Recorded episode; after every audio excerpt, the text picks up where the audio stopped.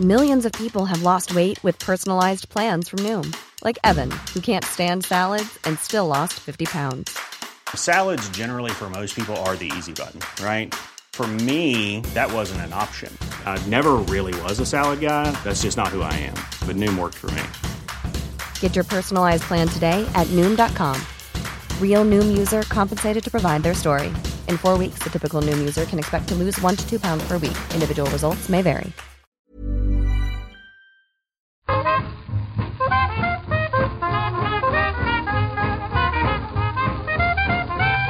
Muy buenas, amigas y amigos. Bienvenidas, bienvenidos una semana más al podcast Reload, programa sobre videojuegos que hacemos desde anightgames.com. Hoy me vais a tener que ayudar un poco porque aunque voy recuperando la voz, todavía queda un poquitín para que podamos considerarla una voz normal, ya no te digo, para llegar a ser una voz agradable, eso es un imposible. Pero me vais a tener que echar un cable Juan T. Salas y Óscar, Óscar Gómez, ¿qué tal? Hola, hola Pep, ¿qué tal? Hola Pep, muy buenas. En principio va a venir más gente luego, ¿eh? Iremos viendo cuándo, cómo y a quién saludamos, pero vamos empezando nosotros tres porque hay unas cuantas cosas que comentar hoy. Hoy que es jueves 11 de mayo, en el momento de grabar esto, no solo no hemos jugado a Tears of the Kingdom, sino que no hemos leído análisis. Yo, pensé que podríamos hacer un poco de peloteo al principio esta semana, pues bueno, comentando cómo nos han puesto los dientes largos, que hostia, cuántos dieces, está el Metacritic en no sé cuánto, pero, pero todavía no, ¿eh? Entiendo que será este mediodía o esta tarde el, el fin del embargo. Sí, yo, yo, creo que tiene que estar al, al, caer. Sí que he visto alguna noticia anoche de Nintendo confirma que habrá mazmorras eh, tradicionales o algo así, ¿no? Como, pero claro, eso me, como que en este punto no, no me dice nada. Yo, yo quiero saber eh, las opiniones, las, las, impresiones. Sí que he visto alguna cosilla de, pues eso, a raíz de lo que se pudo probar, ¿no? De, eh, hace un, un, mes, ¿no? Unas semanitas, a lo mejor no llegó al mes. Hmm. Cuando se fueron a Alemania a probarlo, a probarlo por ahí. Eh, salieron bastantes impresiones de las que se siguen hablando y la gente sigue ampliando incluso a día de hoy. Y efectivamente poner los dientes largos, pero yo esperaría también un poquito más ahora, ¿no? Una motivación extra, que yo creo que tampoco hace falta realmente, porque creo que estamos todos bastante a tope por nuestra cuenta, pero, pero un poquito de feedback estaría bien también, sí. Ya, yo sigo con, con, con ganas y dudas, ¿no? Que os voy a contar, pero esta semana ha sido la esperable, por otra parte, montaña rusa de emociones, porque empecé un poco, no, no enfadado, no de culo, eh, en, en, absoluto, pero sí estaba pensando, hostia, con esto de la construcción, que no es lo mío, ya verás tú cómo me gusta menos que el Breath of the Wild, uh -huh. que ese era muy bueno, es que es muy difícil superarlo, es que uf, seis años después yo creo que, que nos hemos movido poco. Y, y se me juntó eso con el anuncio del triste. Esto se ha comentado mucho también, ¿no? No sé si es solo de Nintendo Australia. Sé que, bueno, el vídeo de, YouTube yo lo vi en ese canal. No, no lo he visto en otras cuentas oficiales de Nintendo, en otras partes del mundo. Pero, pero vaya, al final todo o casi todo es global con Internet, ¿no? Y, supongo que lo habéis visto, el, anuncio de este buen hombre que, está como un poco de bajón, ¿no? Que vuelve del trabajo, suponemos, en autobús y mira por la ventana y, y, piensa en sus cosas. Y luego cuando llega a casa se, se, pone con el Zelda y se le pasa todo porque encima se lo puede llevar para el siguiente trayecto en bus. ¿no? y, y, yo empecé la semana un, un, poco cuestionando hasta qué punto se, se, han pasado con el anuncio. Es decir, todos hemos estado ahí, ¿eh? La, la parte esa de la evasión con los videojuegos, pues viene bien, muchas veces, claro. Pero yo decía, es la primera vez que me siento identificado en, un anuncio de Nintendo, ¿no? Que no, nos, alejamos de aquella herencia de Wii, ¿no? De las casas gigantes y las familias numerosas y las fiestas de amigos en terrazas envidiables. Y, este tío, que sí podría ser yo, hostia, es que lo habéis puesto en, en, su peor momento. Podría estar, podría estar un poco agobiado por el trabajo, pero no tan, tan al borde del abismo, ¿no? Pero, pero es que ahora estoy yo igual. O sea, ahora sí que es que soy yo literal, porque ha sido una semana complicada, una vez más, no os, no os quiero aburrir con esto, y, y ahora mismo necesito el, el, Zelda, pero de una forma visceral y casi vital. Es bestia. Sí, sí. Bueno, a mí cuando... Bueno, perdona, eh, Juan. No iba a decir que los anuncios entiendo que a veces se tiende un poco a la, a la hipérbole, ¿no? Para que el mensaje llegue mejor. Eh, pero al final, si te has sentido identificado, Pep, tampoco era una exageración tan, tan tremenda, ¿no? Yo creo que. No, por eso, por eso. Claro, que tiene sentido, ¿no? El, el, en vez de optar por, lo comentábamos antes de grabar, por unas situaciones que igual muchos nos, pues nos resultan ajenas, ¿no? No tenemos salones gigantes en los que juntar a 15 amigos para jugar a la Switch, simplemente por cuestiones de espacio, básicamente. La casa del hombre este tampoco estaba mal, ¿eh? No, no, no tampoco, la verdad que no, la verdad que no. Pero por, por, lo menos tiene la parte de transporte público, trabajo que en principio no le aporta mucha alegría y estar inmerso ¿no? en, el, en el tedio del día a día, la rutina de, de pues, su vida asalariada. Se le ve que muy bien, muy feliz, con ello no está, ¿no? Y me parece que, que el mensaje puede funcionar. El, oye, pues mira, llega Zelda y te, te ilumina la vida, ¿no? Eh, al final, para muchos, este fin de semana seguramente sea eso. El punto al que agarrarse se puede ver estos días en Twitter, todo el mundo poniendo la cuenta atrás, ¿no? Con capturas del Majora's Mask, de queda muy poquito ya para el momento eh, puede funcionar por ese anuncio, sin duda. Hmm, sí, eh, a mí, eh, de hecho, cuando lo pasó eh, Pep, el, el, anuncio que lo pasó por el, por el line, al principio lo vi y yo comenté que la primera parte sí que me gustaba, la primera parte del, del anuncio, por ese rollo de como torpón. A mí eso me gusta un poco, también por lo que, por lo que también decía Pep precisamente, de, de que me da miedo no ser suficientemente creativo. A mí los juegos que te dejan eh, eh, tanto a la creatividad y a inventar de una forma tan, tan drástica y tan bestia como esta, ¿no? Que es mm. combinar pues, una cantidad de objetos que habrá que será una salvajada y unas posibilidades increíbles. A mí eso me, me pone una, una responsabilidad que me pone un poco nervioso y no sé si voy a saber manejar, ¿no? Entonces, ver que este hombre también lo pasaba un poco mal con eso al principio, dije, mira, pues por lo menos no sé que no voy a estar solo en, en ese sentido. Pero sí que me esperaba como un girito un poco más feliz, ¿no? O sea, como, como que sí. al final fuera un poco más celebratorio, pero bueno, es verdad que se había consuelo en los ojos de, del, del, pobre sí. hombre, pero, pero joder, Salía aún así, uf, regular. Sí, sí. Que a ver, el, el anuncio se entiende, ¿eh? por supuesto, y, claro, y no, no, discuto su efectividad incluso. Pero ¿qué es eso? Que es la primera vez que, que ya no solo me, me, veo yo reflejado o me identifico, sino que creo que es de las pocas veces que Nintendo nos pone en un anuncio a un Nintendero. ¿Sabes? Claro, o sea, claramente. Su target. Claro. Y, y, y creo que se, ha, se han pasado un poco que, que, que faltaba un puntito de celebración, solo un puntito. Pero bueno, ya. La celebración igual es esta noche, en el evento este de Nueva York también. Sí, aquí nos pilla muy tarde, ¿no? Casi a las 4 de, cuatro pico, de sí. la madrugada. Que creo que es un, un treehouse más o menos largo. Creo que hay tres horas programadas. Y que lo que hacen es una, una suerte de cuenta atrás, ¿no? Empiezan enseñando el juego y cuando acaban es cuando es medianoche en Nueva York y por lo tanto en, en, la tienda que tiene Nintendo ahí empiezan ya a dar las, las copias. Joder, ojalá un, un, un, evento aquí también de medianoche. Yo no he estado en ninguno de esos. ¿Habéis estado en algún lanzamiento de estos de madrugada? No, yo creo que no. Yo creo que no. Hostia. Ahora es tarde, ahora, ahora nos arrepentiremos de no haber ido a alguno antes. La semana que viene, por supuesto, hablaremos de cómo van las partidas de Tears of the Kingdom por aquí. Pero hoy podemos empezar hablando un poco más de Nintendo. Ha presentado su informe financiero, el que sirve para cerrar el año fiscal 2023, y como siempre, ya nos conocemos los, los PDFs y las tablas de Nintendo, lo primero que hacemos es actualizar el marcador, perdón por la metáfora un poco sobada, pero es, es una vez al trimestre, tampoco, tampoco es tanto. eh, van ya 125 millones de Nintendo Switch vendidas desde su lanzamiento en marzo de 2017, como olvidarlo. Y, y claro, yo creo que es imposible no, no pensar en lo que vendrá, ¿no? Y ya sé que lo hemos comentado también estos días.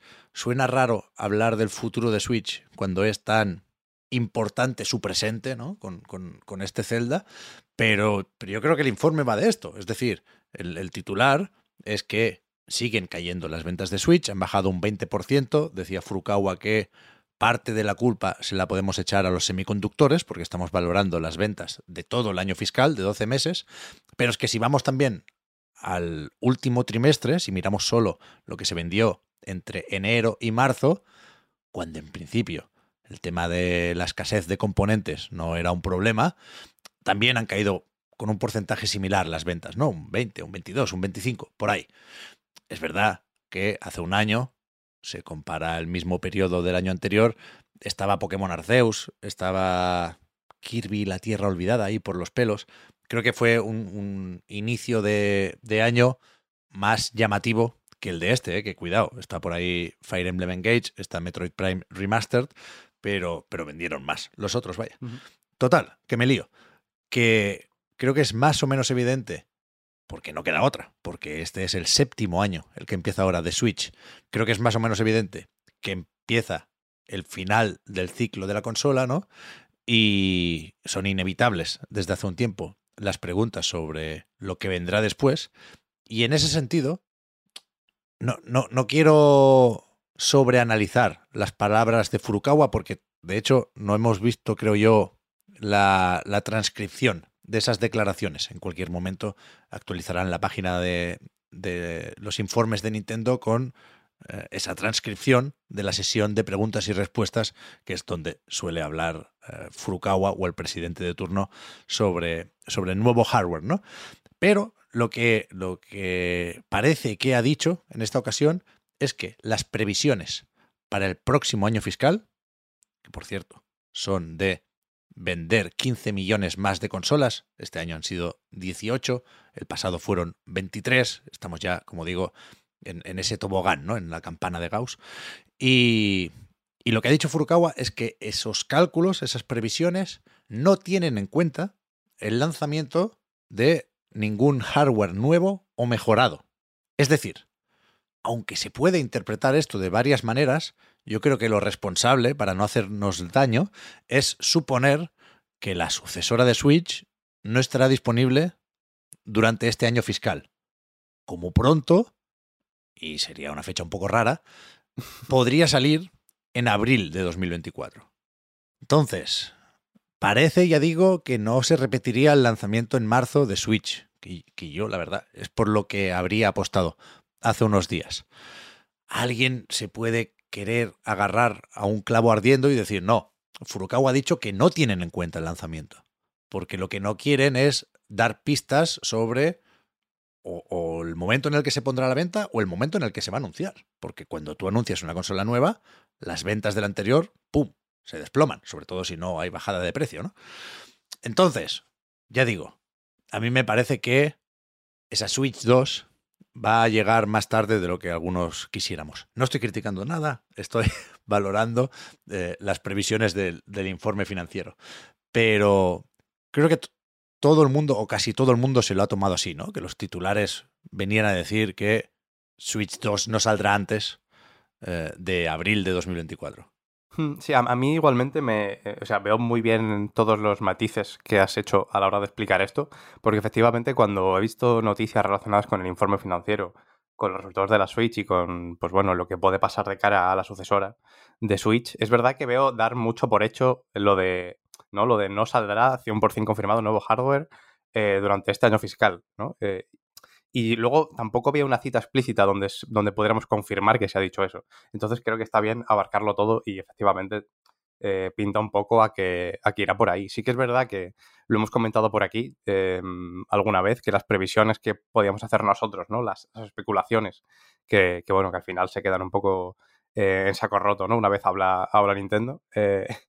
Eh, estaban un poquito más para justo, justo al final del de año fiscal. Yo la verdad es que me lo habría esperado también un poquito por ahí, eh, marzo de 2024, algo parecido. Pero bueno, tampoco lo veo descabellado, sobre todo porque aún quedan, eh, pues esos lanzamientos importantes eh, para Switch, eh, sobre todo teniendo en cuenta que está aquí Tears of the Kingdom, aunque sinceramente eh, yo entiendo que, que, que se, se, habla de Tears of the Kingdom como un factor importante de cara a las ventas de, de lo que queda de vida de, de Switch. Eh, por supuesto, en esos 15 millones que hablan de, de cara a este año fiscal, uh -huh. eh, se entiende que va a influir bastante Tears of the Kingdom, pero yo tampoco creo, eh, sinceramente, que sea un vende, un vende, consolas Tears of the Kingdom. Si no lo fue ya Breath of the Wild, quiero decir, ¿no? Yeah. Entonces, eh, en este punto, no sé. De hecho, lo que sí que creo haber visto también de Furukawa es que hablaban de, de, estos 15 millones como que ellos mismos tampoco están del todo seguros de que vayan a llegar. ¿no? Sí, en, en, en, las notas en inglés, aquí no, no, no, quiero tomarme muchas libertades con la traducción, ¿eh? por eso digo que en, en, el informe en inglés pone que es a bit of stretch o algo así. Que hmm. igual se está pillando los dedos, que son unas previsiones optimistas eh, dije yo, para entendernos. Eso es. Y, y creo que es así. Creo que, bueno, el propio Furukawa habla también de dificultades, ¿no? Para mantener el momentum. A mí me parece complicado llegar a 15 millones de Switch los próximos 12 meses sin uno o más lanzamientos que no conocemos. Quiero decir, coincido, Oscar, en lo de que Tears of the Kingdom, o sea, por definición, debería ser un vende consolas, porque pocos juegos mejores que este seguramente probaremos eh, en, en- en muchos años, ¿no? Pero si, si, si te llama la atención el juego, es probable que tengas ya una Switch con Breath of the Wild, que, que ha vendido 30 millones y pico, ¿eh? pero que habrá que ver el efecto de la película de Mario, que no, no entra en este informe porque se estrenó ya. Bueno, aquí fue el 31 de marzo, la adelantaron un poquito, ¿no? Al final. Ah, creo que al final sí que salió en abril, ¿no? O sea, en principio hablaba, hubo mucho lío en el lanzamiento de- por parte de Universal. es verdad, es verdad. 31 de abril, luego se volvió a, a posponer, que parecía que iba a salir primero en España, ¿no? Antes que, Sí, sí, que sí, en sí. ningún lado. En Japón estaban ahora, pero que se, se notará ese, ese efecto, el, el exitazo de la película, que seguro ha ayudado a vender consolas y a vender juegos de Mario, ¿eh? en el próximo informe. Con lo cual, si, si miras al final la tabla esta de futuros lanzamientos, con Tears of the Kingdom, con Pikmin 4, que a tope, pero me temo que ese sí que no es, por desgracia, un vende consolas, y Metroid Prime 4, que vete a saber qué pasa con ese, a mí me, me resulta complicado pensar en, que estos tres puedan mover 15 millones de, de Switch. Por supuesto, puede haber más. Por supuesto, se ha hablado estos días también de cuándo caerá el próximo Direct, ¿no? Si habrá uno en junio o no, eh, en, el hueco donde solía estar el E3 y que Nintendo muchos años aprovecha, ¿no? Pero dicen otros que no, que en septiembre, que ya veremos. No lo sé. A mí me, lo- lo hablábamos el otro día también y es algo sobre lo que por supuesto no tenemos información, ¿eh? es, es algo como que se nota en el ambiente, lo de que hace falta un Mario, ¿no? que, que- que hemos hablado tanto de la película y, y- y tenemos tan lejos los últimos juegos que, que se hace raro no tener un Mario, se hace raro pensar en aquellos rumores que decían que no, que el equipo está con un Donkey Kong, no te lo pierdas, porque van a hacer esa zona en el parque de atracciones también. Pero, pero no, no sé si, si tiene sentido despedir Switch con un Mario. A mí me parece que todo lo que se anuncie a partir de ahora tiene más valor como catálogo de Switch 2 que como catálogo de Switch, pero se puede hacer algo intergeneracional, porque no, lo han hecho todos. Y Hasta Breath of the Wild, precisamente. claro, yo, yo estoy muy perdido con, con- con la transición, ¿eh? Perdido en tanto que no sé mm, cuál va a ser la, la apuesta o la estrategia de Nintendo, pero por supuesto me, me- me interesa mucho, ¿eh? Ver qué, qué tiempos maneja Nintendo y eh, nada de eso me va a impedir disfrutar de Tears of the Kingdom este fin de semana y Pikmin, que ya lo tengo reservado en, en julio. Pero, pero yo sí tengo ganas de que nos abran un poquitín la puerta y nos enseñen, no sé, un, nom- un nombre en clave, N- NX2 o lo que toque. Yo sí estoy más cómodo sabiendo un poco más cómo va a ser el futuro de, Nintendo. Mm. A, mí la, transición precisamente también me, me escama un poco, o sea, me escama en el sentido de que me, me confunde, ¿no? Eh, También estoy un poco, un poco confuso en ese sentido por, porque no me cuadra por, por tiempos y por, por, la- por lanzamientos, ¿no? Precisamente eh, parecía que tenía, pen- eh, tenía sentido pensar en, en Mario como juego de lanzamiento de Switch 2 a Mm. raíz de la película, ¿no? Yo, eh. En mi cabeza sonaba espectacular, ¿no? Que, o sea, decía, bueno, a ver, es- está la película de Super Mario. Va a ir muy bien, seguro. Efectivamente, ha ido increíble. Las cifras son una, una cosa estratosférica. Eh, a raíz del éxito de Mario, se anuncia un nuevo juego de Mario y, pues, más o menos eh, cuadra por, por tiempos y más o menos por cómo suele eh, anunciar Nintendo los Marios, que no es con demasiado tiempo en realidad hasta, el, hasta el lanzamiento. Bueno, de Eh, ¿eh? Bueno, Hay de de- todo. de- Hay de todo, efectivamente, pero bueno, sobre todo eh, también eh, supongo que Odyssey sentó ese, ese precedente, ¿no? Y, Pero Odyssey fue, o sea, lo vimos en diciembre en- sin título, no era una presentación oficial, pero sí, le se poníamos poquito cara en el, al, al nuevo Mario, ¿no? en el vídeo de la Switch de la presentación. Eso es. el sí, famoso vídeo de Karen y compañía.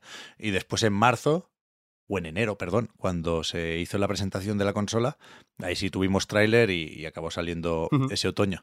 Eso es, pero, mismo Cuadra, cuadra, bastante con los timings que, que nos que, bueno, que, por supuesto era todo más o menos especulativo, pero los, los timings que, tenían sentido, o a los que les vimos sentido aquí, que es que saliera pues, a principios de 2024. Y esa eh, opción parece que está ya eh, completamente descartada realmente. Y por eso mismo eh, cuesta encajar un poquito las piezas, ¿no? De cara a, la transición a la nueva consola.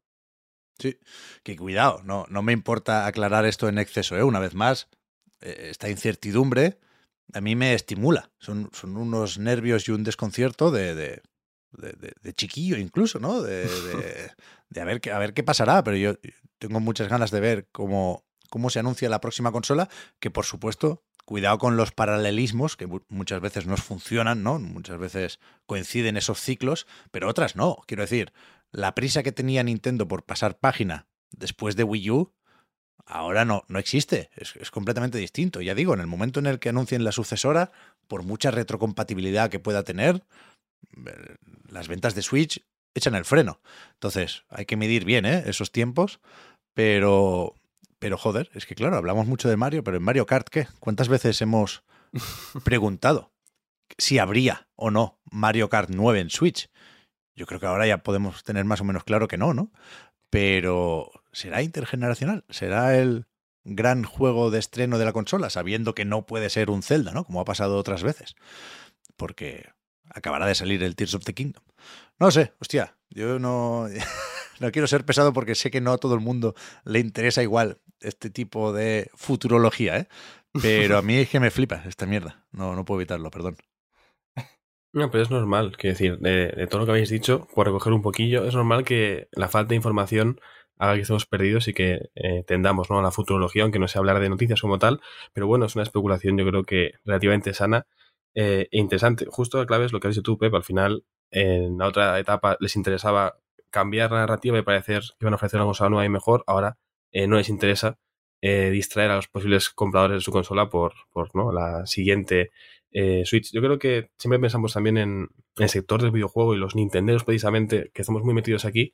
Y creo que lo bueno de Switch es que al final llega a mucha gente y, aunque no llega a 15 millones, tiene muchos potenciales compradores durante el año que viene, ¿no? este año fiscal, si no hay nada que los distraiga. un directo en junio que anuncie novedades para el siguiente semestre eh, puede traer cosas interesantes. El Zelda, mm, sin duda, por, por, promoción, por todo el ruido que ha generado, va a traer más gente. Gente ya tiene la Switch, igual se anima a comprarse la OLED simplemente por, oye, ya que me compro el Zelda, es verdad. aprovecho, si tengo la capacidad y me compro un pack con la consola y, y puedo jugar más tiempo en portátil y, verlo mucho mejor, ¿no? O sea, creo que hay distintos focos que pueden ser interesantes. A mí por lo menos me alegra que, que la Mario película no haya eh, optado por hacer pues como The Last of Us parte 1 con la serie o como lo que hablábamos otro día de, Horizon y una futura serie y un futuro Horizon también, ¿no? Que sea como cosas distintas. Pero según hablabais de, de la Mario película y de Mario Kart 9, eh, si, es que, si es que sale, al final hay, hay cards en la película. Podría ser también una buena opción. Eh, una Mario película 2 con más cards y Mario Kart 9. Entonces ya Mario Kart 8 Deluxe vende 55 millones y, Mario Kart 9 empieza con 10 y, y todos contentos. Te diré, te diré. Los juegos, eso, ¿eh? Siguen vendiendo una barbaridad. Estaba por ahí Pokémon Escarlata y Púrpura con 22 millones, Splatoon 3 con más de 10, Nintendo Switch Sports a punto de llegar ahí, 9,6 millones. Eso es una, una, barbaridad lo que siguen vendiendo los juegos. ¿eh? También han superado el millón y por lo tanto entran en, en el informe los que decía antes, Fire Emblem Engage 1,6 y Metroid Prime Remastered 1,09. Este no lo tengo aquí, pero creo que, así estaba la cosa. Bayonetta 3 ha vendido 30.000 copias este trimestre, con lo cual ni siquiera va... Bueno, no sé si acabará atrapando el 2, pero lo tiene muy, muy difícil. A mí me sorprendió mucho cuando en su momento, eh, al, conocer esas ventas iniciales, se, se, dijo que eran para estar contentos y satisfechos. A mí me parecen unos números más bien discretos. Por supuesto, Cereza and the Lost Demon no ha llegado al millón y por lo tanto no, no entra en el informe. Ya veremos qué pasa aquí. No es el momento de, hacerse más preguntas sobre Platinum.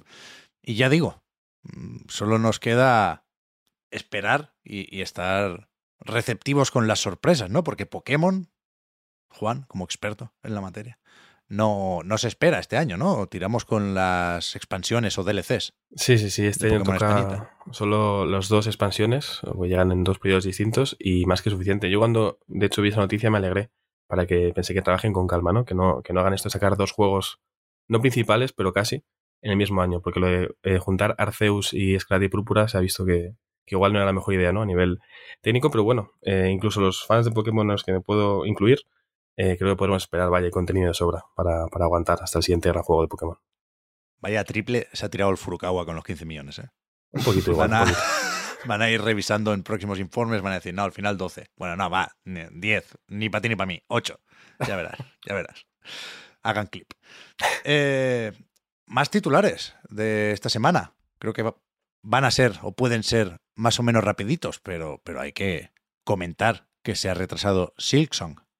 Yo, yo soy partidario de, de no dejar pasar ni una con estas mierdas, con perdón, porque hay gente que dice no es un retraso porque no llegó a tener fecha, pero sí Bueno, que es un retraso y, y ya veremos a quién culpamos de ello, porque por haber salido en el Xbox and Bethesda Showcase de 2022, se suponía una ventana de lanzamiento de 12 meses. Es decir, tendría que haber salido antes de que acabe junio de 2023 y por eso el tweet con el que el responsable de marketing del Team Cherry daba la mala noticia se, se refería a eso, a que no estará disponible durante la primera mitad de 2023. Una vez más, les cuesta mucho ser claros con los mensajes. ¿Esto quiere decir que puede salir en julio? Pues, pues por poder, ¿por qué no, no? Pero no, no creo que tenga pinta, ¿no? Creo que hay que, una vez más, ponerse la peluca y, y esperar sentaditos en el banco. Sí, yo, sinceramente, em, yo veía bastante claro que, que sí que iba a salir durante este periodo que, que, como dices, Pep, a mí me parece un poco eh, cinismo puro y autoengañarse como, pues es un poco a lo tonto, ¿no? Asumir que, bueno, no ha sido un retraso por, por esto cuando claramente dijeron que iba a salir en el año fiscal de Xbox que, que, efectivamente van un poco a su rollo, ¿no? Y, y, va de julio a junio, o sea, claramente estaba, como mucho, iba a salir en, en, este, en este semestre. De hecho, podría haber salido a finales del año pasado y tampoco se, eh, se fue muy explícito con eso, ¿no? Eh, puede haber, haber salido a la luz en cualquier momento. Pero desde luego a estas alturas, sí que a principios de año se podía esperar, aunque también se, se con, con, estas cosas, con los lanzamientos, se da por hecho que tiene que haber unos mesecitos de, de anticipación. Justo yo creo que Silksong eh, daba esa sensación, ¿no? Que había como un elefante en la habitación ahí de, de en cualquier momento lo anuncian y sale mañana. O sea, en sí. febrero mismo, que tienen sí. ahí como un rollo con los aniversarios eh, a raíz de, del primer Hollow Knight. Eh, bueno, bueno, sí, iba a decir de, del Hollow Knight, pero en realidad este también se llama Hollow Knight Silksong, ¿no? Sí. Forma parte del título, aunque se suele hablar solo como Silksong. Sí. Eh, y bueno, eh, yo creo que a estas alturas, ya digo, se esperaba de todas formas que, que, no saliera, porque de hacerse un anuncio tan inminente, ¿no? De decir sale ya o sale en un mes, habría sido mucho más pronto durante el año.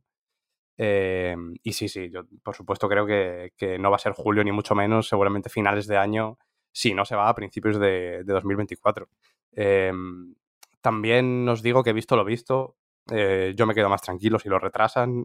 Eh, ¿Por qué? Y, y, y, me da a entender que, que, va a salir bien cuando salga, ¿no? Ah, bueno. Sí, eso sí, por supuesto. Claro, claro, no, por supuesto, por supuesto, no, claro, no. Quiero decir, yo, yo quiero jugarlo ya, Silson. O sea, es, eh, Hollow Knight me, me, gustó muchísimo y, y, y, si lo puedo tener ya, pues lo tenemos ya. También eh, supongo que a estas alturas del año, saliendo en saliendo Tears of the Kingdom en mayo, eh, probablemente vaya a abarcar muchas horas de juego durante varios meses, seguramente, de mucha gente. Y, y seguramente haya bastante público en común. Eh, ya, bueno, por, por, lo evidente de que ambos juegos son muy grandes, pero creo que tienen eh, cosas, eh, a mí me, transmiten cosas en cierto sentido similares, eh, Hollow Knight y, y Zelda, ¿no? En, en, cuanto a, pues eso, al disfrute, a, a la exploración, al descubrimiento. Em, y por eso mismo creo que, que, tampoco le convenía salir ahora, ¿no? Eh, en lo que quedaba de, del periodo de, del primer semestre. Ya, yo no sé. Yo no. Tampoco estoy en, en posición de exigir nada, ¿eh? Faltaría, ni, ni, ni, como crítico ni como jugador. Pero sí, a modo más de consejo, casi.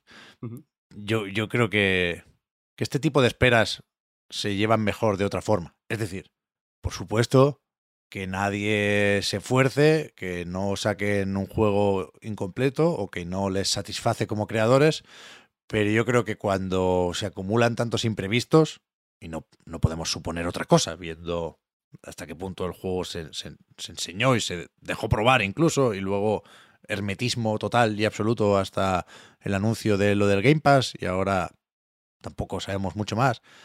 Yo creo que un pelín más de transparencia no hace daño. Es Completamente. decir, que las, las explicaciones yo creo que quitan presión al equipo. Pero bueno. Un juego Uh, que se retrasa uh, acabará siendo bueno.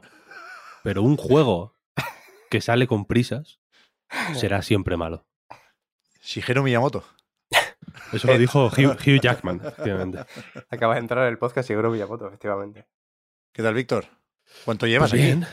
Un ratito, un ratito. Hostia. Evidentemente, desde que habéis mencionado Bayonetta 3. Sí, la verdad que sí. Pues creo que, ha- que ha sido justo, ¿eh? Hostia, pues no me me- saltó la señal. no me he dije, enterado. "Ostras". Y aquí estoy. ¿Qué tal? Pues mira, hablando de la Switch 2. Sí, sí, ya, ya, ya. Ya, aprovechando que no estabas, que no, que no podías eh, censurarnos, pues nos hemos puesto a, a pensar en, en maquinitas nuevas. Mm. Pero, no sé, es que me, me sabe mal, Víctor, que te voy a contar. Mm, Cuestionar vacas sagradas como Tears of the Kingdom o Silksong, ¿eh? Pero, pero al mismo tiempo no puedo evitar pensar en, en que una relación distinta y mejor con el hype es posible. Entonces le doy vueltas también a eso. Sí, fíjate, con el caso de Silson, eh, yo, yo he estado pensando estos días en ese, en el, pues como todo el mundo, en ese silencio tan prolongado y tan incómodo, efectivamente. Como tú dices, seguramente cuando las cosas son así, entiendo que no es plato de buen gusto para nadie, para el Team Cherry los primeros, pero ya que son así, posiblemente se pueden llevar de otra manera. Pero yo pensé, ¿se pueden llevar de otra manera? Quiero decir, hay, pueden hablar de, libremente de este juego que, está, que ha estado tan asociado a e- eventos de, de terceros. ¿Sabéis Sí, lo, que Sí, me refiero? Igual de pronto tienen una algún tipo de trato de comunicación con con Xbox. Imagínate que estamos todos esperándolo para un direct y de pronto mm, no salen los directs porque está planeado que salga, que, que el- que la launch date, eh, trailer, ¿sabes? Release, Sí, sí. o como lo quieras llamar, esté contractualmente asociado a Microsoft, por Puede ejemplo. ser. Ya sorprendió el año pasado sí, con sí. eso. Y- igual que se anunció en un evento de Microsoft. Mm, igual no dicen nada no porque no quieran, sino porque no pueden. Igual no pueden ni siquiera decir que no pueden decir nada. Entonces, Sí, sí. Mm, yo sospecho que por ahí tiene que ir un poco la cosa. Y luego me... No, me- no- no recuerdo exactamente quién lo decía, lo- lo- creo que lo leí en, en nuestro Discord, que alguien decía que deberían pedir perdón a todos los juegos de los que hemos pasado monumentalmente Sí, porque estábamos esperando el Silson, ¿no? Sí, sí, sí, sí. Juegos formidables. Al final no hemos pasado realmente de ninguno, yo creo. No, no ha habido ningún caso que digas, ostras, este que es tan buenísimo, ¿no? Nadie le hizo ni caso por el Silson. Por estar pensando, además, ni siquiera por jugar, por pensar en el Silson muy Claro, fuerte. yo Pero creo sí. que ha pasado menos de lo que quizá puede parecer, pero Ha sí que pasado- es cierto que, que todo el mundo, Silson, Silson, Silson, Claro. ¿sabes? O sea, a la, a la hora de la verdad, cuando un juego destaca, pues se aplaude en una presentación, en un evento digital y, y se juega con gusto cuando sale. ¿eh? Pero es verdad que, que, que Silksong ha teñido de meme los Indie Wall y los, los eventos tipo Nindies o Direct Mini o incluso los Direct, no, normal, si me apuras. No creo, el Direct tiene más fuerza. Pero, pero los de Indies es verdad que, que- está por encima de casi cualquier otra cosa, la coña del Silksong. Y, y yo decía, Víctor, lo de la transparencia, porque es verdad que seguro nos falta información, ¿eh? Pero al final, si es, ejemplo, caso hipotético, ¿eh? Si es Microsoft la que impide hablar claro sobre las fechas de Silksong, tampoco le conviene, porque al final es uno más que se va de su promesa de todo esto del E3 sale en 12 meses. Ni Silksong ni Starfield. ni el de los robots Bueno, aquellos ya. de las granjas. Pero te decir? Callas y que- que- esperas a ver si. Claro, porque también le, le- le- le salpica a Microsoft este secretismo ligado a los habituales imprevistos. ¿eh? Pero, pero bueno, nada, no, se, se espera. Silson, con calma, faltaría más. O sea, es un poco feo por lo que tiene de doble rasero, lo de se lo han ganado, pero tampoco lo decido yo, quiero decir. La comunidad de videojugadores ha decidido que el Team Cherry se ha ganado ese respeto y ese beneficio de la duda. ¿no? De hecho, es la hostia porque el Hollow Knight es. No, no sé si. dec- Yo tampoco soy hiper fan de Hollow Knight, ¿eh? La verdad, la verdad por delante, tampoco quiero tirarme el pisto aquí de nada. Pero sin llegar a decir que es un juego que mejora. ¿no? Eh, Con cada año, como el buen vino, o ninguna, o alguna cursilada así de ese estilo. Me- a mí me sorprende que, hay, que constantemente, todos los años, casi todos los meses, veo gente que lo está jugando de primeras, ¿sabes? Claro. Yo que sé, por lo que sea, ¿no? Me han regalado, me lo han regalado en Steam, o me lo he pillado en la Switch porque estaba de oferta, o, o yo, yo que sé, me ha dado por ahí. Y siempre Siempre les flipan. Es, wow, increíble. ¿Cuá- ¿Dónde es? Que mm, yo medio. Creo que fue un poco la sensación que hubo cuando salió, porque en su lanzamiento muchos medios, no te voy a decir que lo ignoraran, pero desde luego no tuvo una cobertura tan masiva como está teniendo el Silson. Desde Sí. luego no tenía ese seguimiento. Nosotros, personalmente, lo ignoramos completamente. Sí, No. bueno, nosotros somos unos sucios consoleros y salió Pasamos, primero en PC. sí, claro. Pasamos de él por completo. Y, todo el y era el típico juego de "Ah, Hollow Knight, Hollow Knight. Que, que os estáis perdiendo esto, tal. Y cuando jugué yo fue como, joder, es verdad. Nos, nos perdimos uno bueno, ¿sabes? Sí, sí. Este, merece- este merecía la pena, ¿sabes? Y, y- me, y me flipa que con otros juegos no, no pasa tanto. Esto es un, tiene un nivel de vigencia, ¿sabes? Por muchos años que pase, sigue estando como fresco, como nuevo, ¿sabes? Que, joder, que es comparable igual a, yo que sé, al Metroid Prime, ¿no? Que, que es otro juego que, que ahora mucha gente ha descubierto este año por el... O, o que ha jugado así muy a fondo este año por el remaster. Y que también he visto mucha gente en plan, joder, madre mía, pero esto que nadie me dijo que era... O sea, tiene prestigio, pero nadie me dijo que era tan bueno, ¿sabes? Y que así...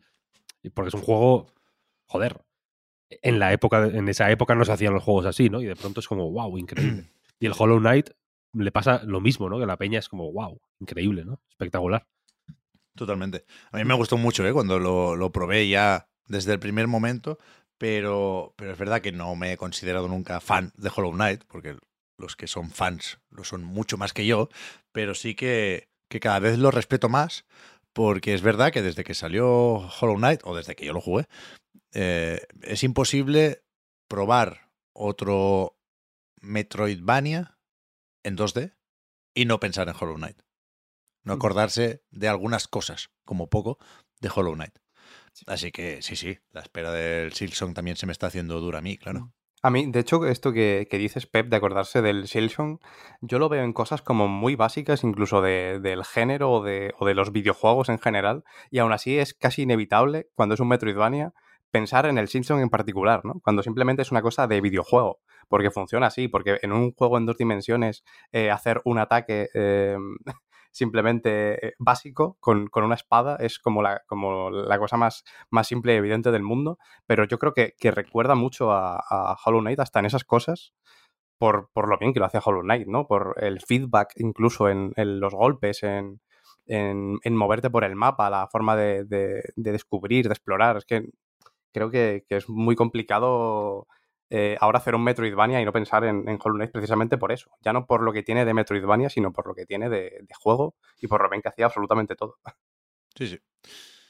Más allá de esto, vimos también el otro día que Sony confirmó el cierre de Pixel Opus, ese estudio que tiene todavía, porque baja la persiana el 2 de junio en San Mateo, California.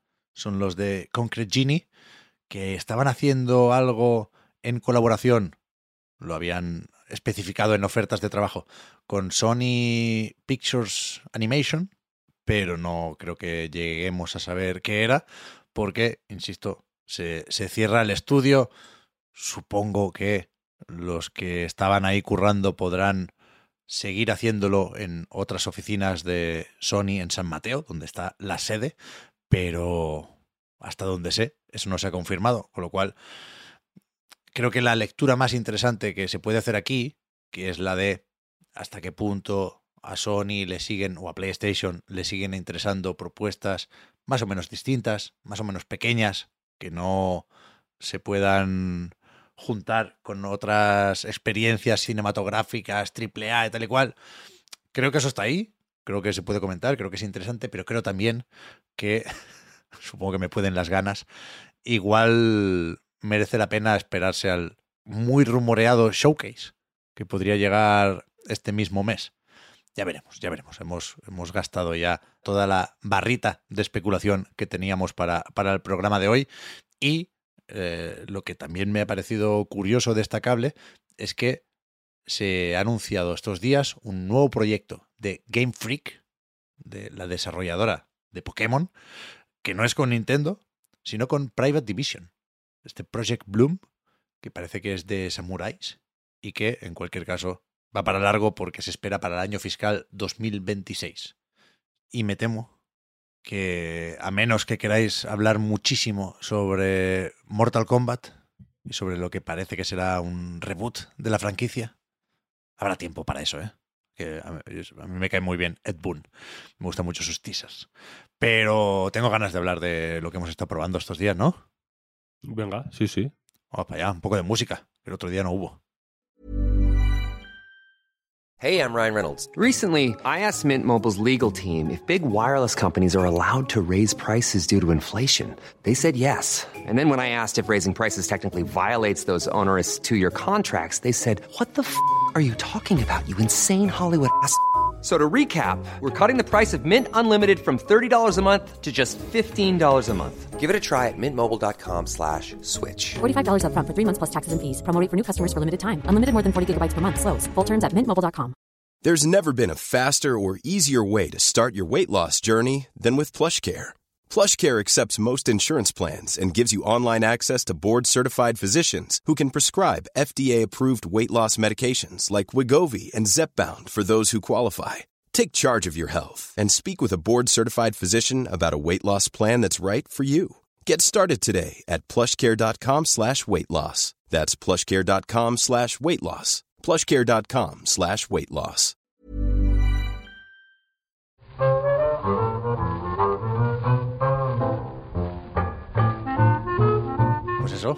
Me toca preguntar a qué habéis estado jugando estos días y lo pregunto, no solo a Juan, a Oscar y a Víctor, sino también a Clara Doña, que se ha metido en la llamada, la conocéis ya, de A Night y el podcast Reload, si no podéis leerla también en nivel oculto o en la revista Loop. ¿Y qué tal, Clara? Lo primero. Hola, hola chicos. Pues nada, yo encantada de estar por aquí una vez más y más aún si es para hablar del mejor juego que sale esta semana. Uy, uy, uy. uy, uy. Empezamos fuerte. Pero es que vamos fuerte, sí. Eso, eso te voy a decir. Vienes en, en condición de, de fan o de experta de Darkest Dungeon 2. Cuéntanos de dónde viene esa relación.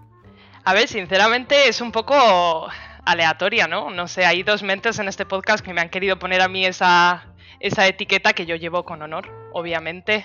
Todo mi, mi, conocimiento además se lo debo a mi hermano, que hace como cuatro años que me metió en el pozo de Darkest Dungeon 1 por aquel entonces. Y, y nada, a ver, yo es que estoy estaba obsesionada por la salida de este juego, jugué al Early Access, eh, y ahí, vaya, el día 8 estaba yo la primera ahí a las 7 de la tarde eh, a la que saliera el juego, entonces, bueno, sé cositas, pero seguro que hay gente que sabe más que yo, vaya, o sea, es un juego tremendamente complicado, e incluso para mí, yo no me entero Si de la gente, mitad. si hay gente que sabe más, aquí no está, así que no te preocupes. Pues aquí estoy yo. ya está. Eh, y si queréis, bueno, nos metemos al melme ya del Darkest Dungeon, si os parecen, ya que aprovechando el momentum, ¿no? Como se suele decir. Si no, habéis jugado también. Víctor, Hemos Juan. jugado. Sí, hemos sí, sí. jugado Juan y yo, efectivamente.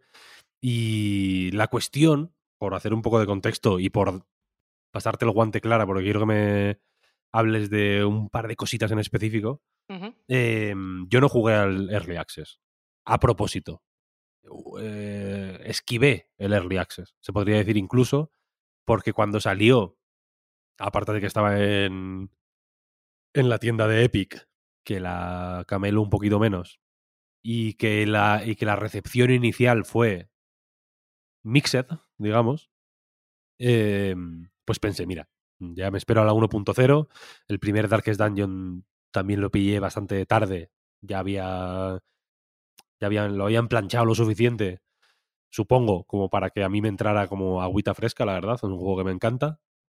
Y con este pensé, mira, mmm, me espero y cuando salga en Steam, que es lo que he hecho, eh, efectivamente, pues ya me meto, porque aparte Marta nos había comentado que habían estado haciendo cambios, como que es uno de esos early access en los que el feedback de la comunidad se ha notado bastante, según tengo entendido, ¿no? En, en X cambios que han ido haciendo en algunos de los sistemas principales de, de esta secuela, como las afinidades entre los personajes y demás.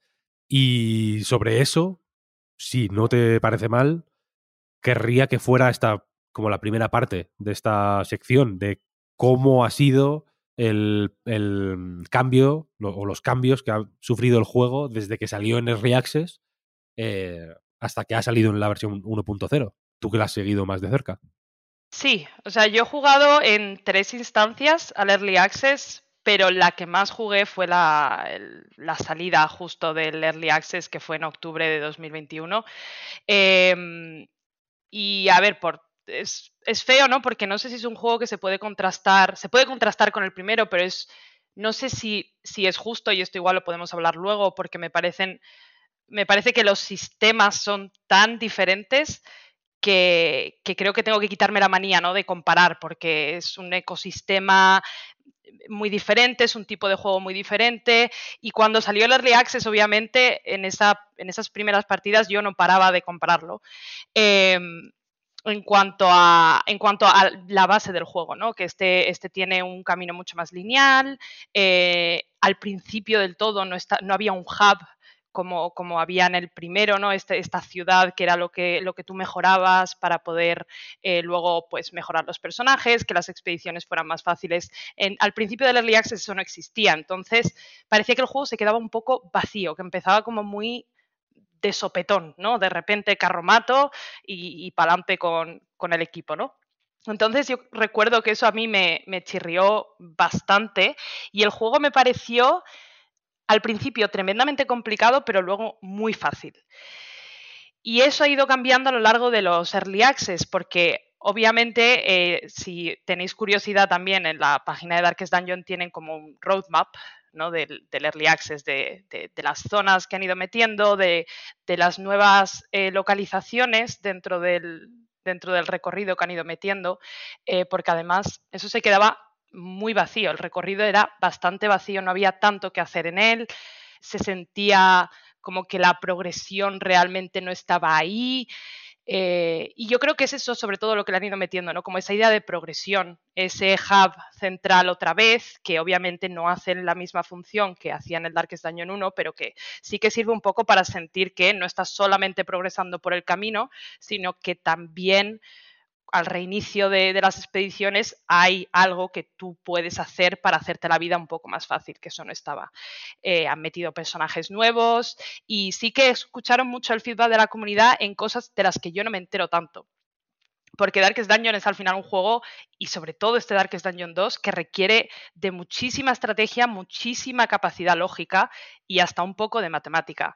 Entonces yo recuerdo ver Reddit, eh, en Reddit muchísima gente pidiendo pues que ecualizaran ciertas habilidades de los personajes que estaban completamente rotas o que si hacías tal combinación con este personaje y el otro, no sé qué actividad, no sé qué acción, pues se quedaba obsoleta, cosas así, pero yo de eso, y fíjate que es un juego que va de, estrategizar y, de, y de, de, aprender realmente sus sistemas, no me enteraba tanto, pero como dices, Víctor, sí que escucharon mucho a la comunidad y, y bueno, no sé, creo que eso es lo que tiene que ser un Early Access, ¿no? Si tenemos que soportar que los juegos salgan en, Early Access, al menos que, que, que escuchen a, a, la gente que los sigue. Fíjate que el, A mí, de hecho, e- efectivamente, que sea. Antes decías que no sabías si era justo comparar el, el 1 y el 2. Y es que es verdad que, el, que Darkest Dungeon 1 jo, es, es más o menos difícil hacer una secuela, porque es. Puede gustar más o menos, ¿no? Si. Pues, pues cada uno tiene sus preferencias y te puede gustar más o menos, pero. Es uno de esos juegos que la clava bastante, quiero decir. no Es redondo, es absolutamente redondo, sí. Claro, quiero, queremos hacer esto. ¿Cómo lo podemos hacer? Así, pam, punto. Sí, De 10. sí, yo creo que yo creo que muchas, mucha gente teníamos esa, esa duda, ¿no? De ¿para qué? Un, ¿Cómo? ¿Cómo y para qué un Darkest Dungeon 2, ¿no? Que nos pasa con muchas cosas, pero con Darkest Dungeon, como tú dices, la historia estaba también completamente cerrada, eh, los sistemas, todo, y era como, van a tener que cambiarlo lo suficiente como para que no sea repetitivo, no podrían haber hecho lo mismo. Hubiera Sí, sido una sí, cagada. Mm. Y fíjate que aquí el, efectivamente el cambio más mm, dramático posiblemente sea que lo que que el, que el énfasis pasa del pueblo al grupo, digamos, ¿no? Y que eso es lo que mejoras y evolucionas y lo que vas ahí con el carromato y demás. Eh, porque luego en realidad los combates son más o menos iguales, ¿no? Mm, no sé si no he seguido efectivamente, como dices, el. Pues los. eh, no sé cómo llamarlo. La, la, la- las microevoluciones que ha ido teniendo. Pues, el, pues las sinergias entre personajes. Cuando dos. Pues tienes, uno desconfía de otro. La, la gracia de este Darkest Dungeon 2, digamos, o una de las cosas así más pintorescas, es que los personajes, que tienes cuatro en tu expedición, creo que hay do- eh, 12 en total, Sí. 12 mm, clases, digamos, Sí, eh, se van relacionando entre ellos, ¿no? Y, y bueno, mm, se, pues se pueden... Si a- antes, mientras explorabas las mazmorras, digamos, pues los personajes se les, les daba ahí la paranoia, se les daba miedo, le- ¿no? Se ponían su- sus eh, t- taras individuales, eran la clave. Ahora también está, pues, cómo se llevan entre ellos, ¿no? Se enamoran, se desconfían unos de otros, se, se hacen amigos, se hacen enemigos, ¿no? sí. Y no sé, y no sé cómo ha sido la.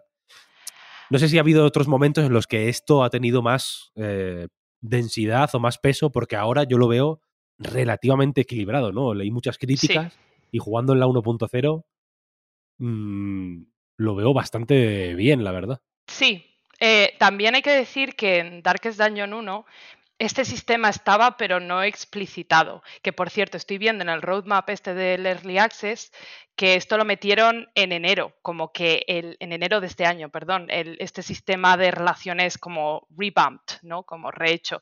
Pero en Darkest Dungeon 1 era, eh, o sea, muchas de las cosas obviamente de este Darkest Dungeon son sistemas del 1 simplemente perfeccionados o creo que en este caso explicitados, porque en Darkest Dungeon 1 cuando a un personaje llegaba como al máximo, ¿no? Este meltdown que tienen ahora, porque yo no he tenido ni una, ni una reacción positiva al, al máximo de estrés.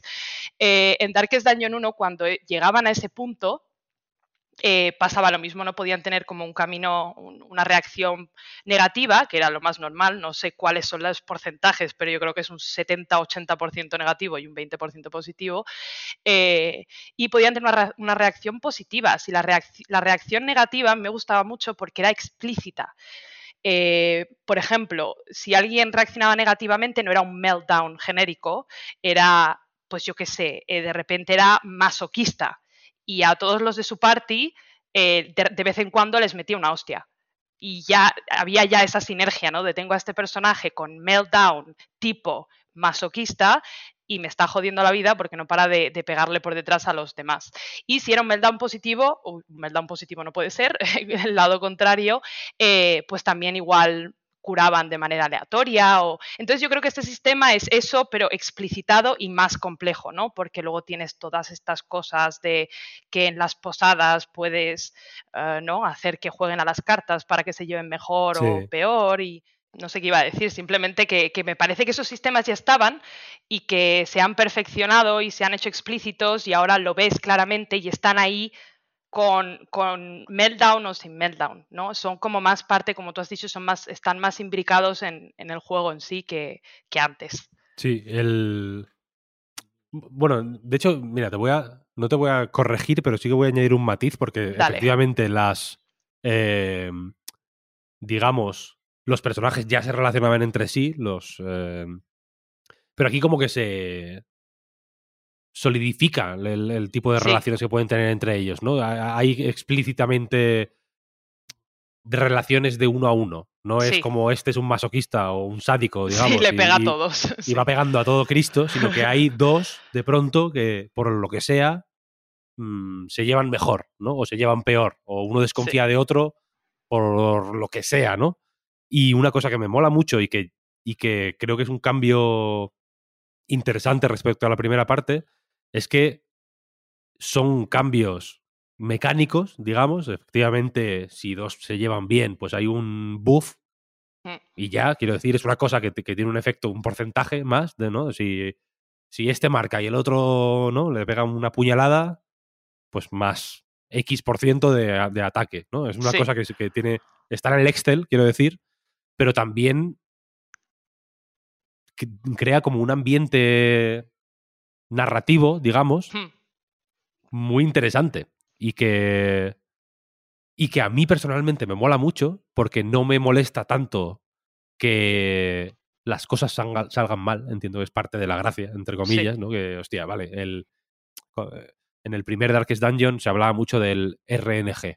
El RNG, ay, me han jodido el RNG, ¿no? Como que te- a veces te ponía la- un palo en la rueda, en realidad, Sí. ¿no? Porque estaba, todo estaba bien hasta que el RNG decide que no va a estar bien.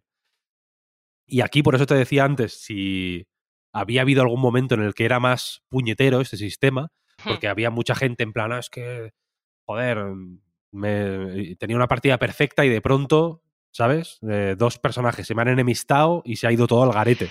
Y a mí no me ha pasado nunca eso. O, Es ta- o que- tan... Pues has tenido mucha suerte, Víctor. A mí me da la sensación de que al principio esa, lo que tú dices, esa plantilla de Excel estaba completamente rota hacia el mal, hacia el esta gente se odia.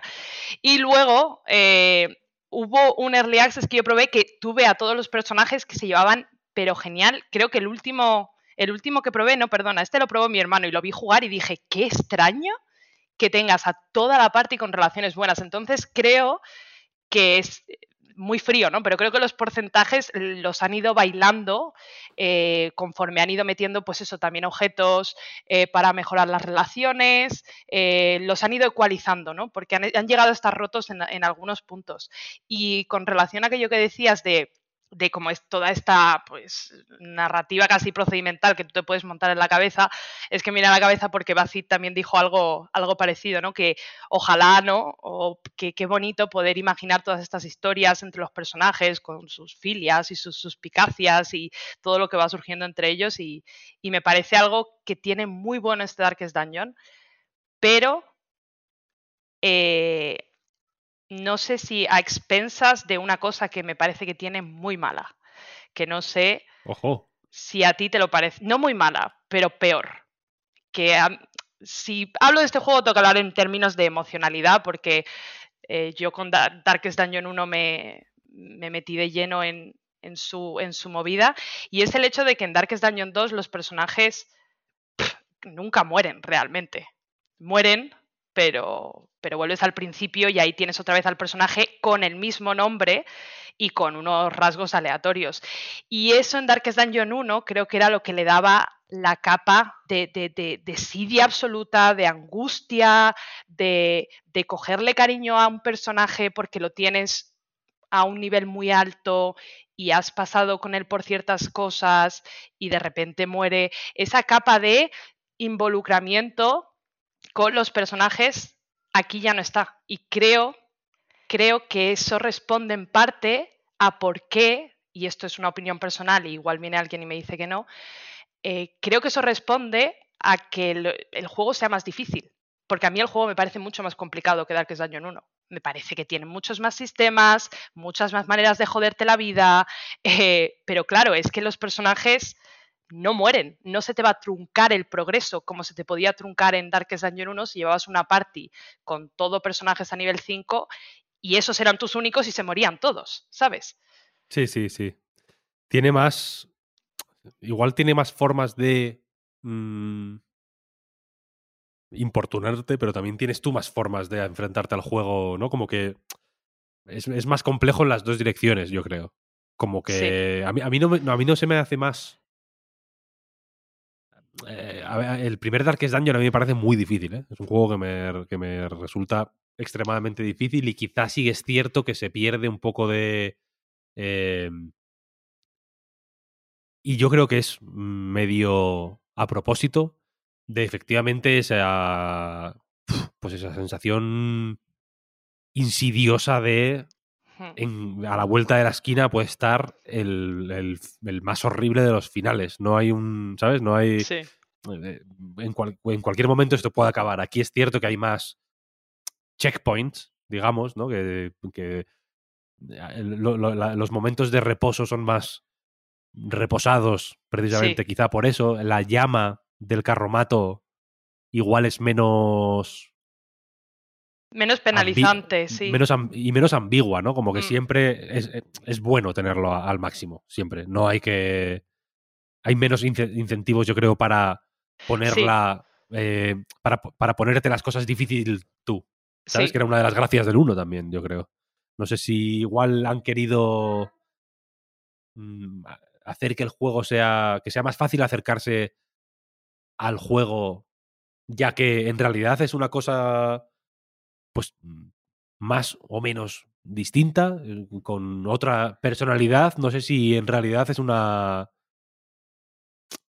No, no- O sea, me cuesta verlo como un fallo, quiero decir, Hmm. ¿sabes? Eh, sino que simplemente su carácter es distinto. Sí, pero por ejemplo, yo discrepo y no me parece que el juego sea, o que este juego sea más fácil acercarse a él. Me parece, lo vuelvo a decir, me parece mucho más complejo en sus sistemas y eso me parece algo que puede tirar para atrás. La cantidad de iconos, por ejemplo, que tiene ya, ya, ya. es una absurdez y, por ejemplo, para mí ha sido una curva de dificultad, siendo que yo el 1 lo tengo medianamente reciente porque lo rejugué y, y me refiero que me lo sé.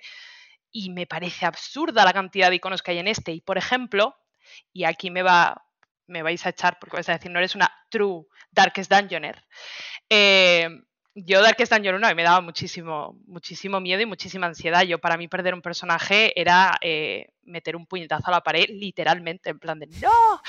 ¡Mi personaje! Eh, y, y yo en Darkest Dungeon 1 llegó un momento cuando ya estaba en, la, en las dos últimas Darkest Dungeons, eh, que, que también el nombre ahí ha perdido un poco, ¿no? Lo chulo del Darkest Dungeon 1 era eso, ¿no? Como esas tres fases de la Sí. Darkest, Darkest Dungeon.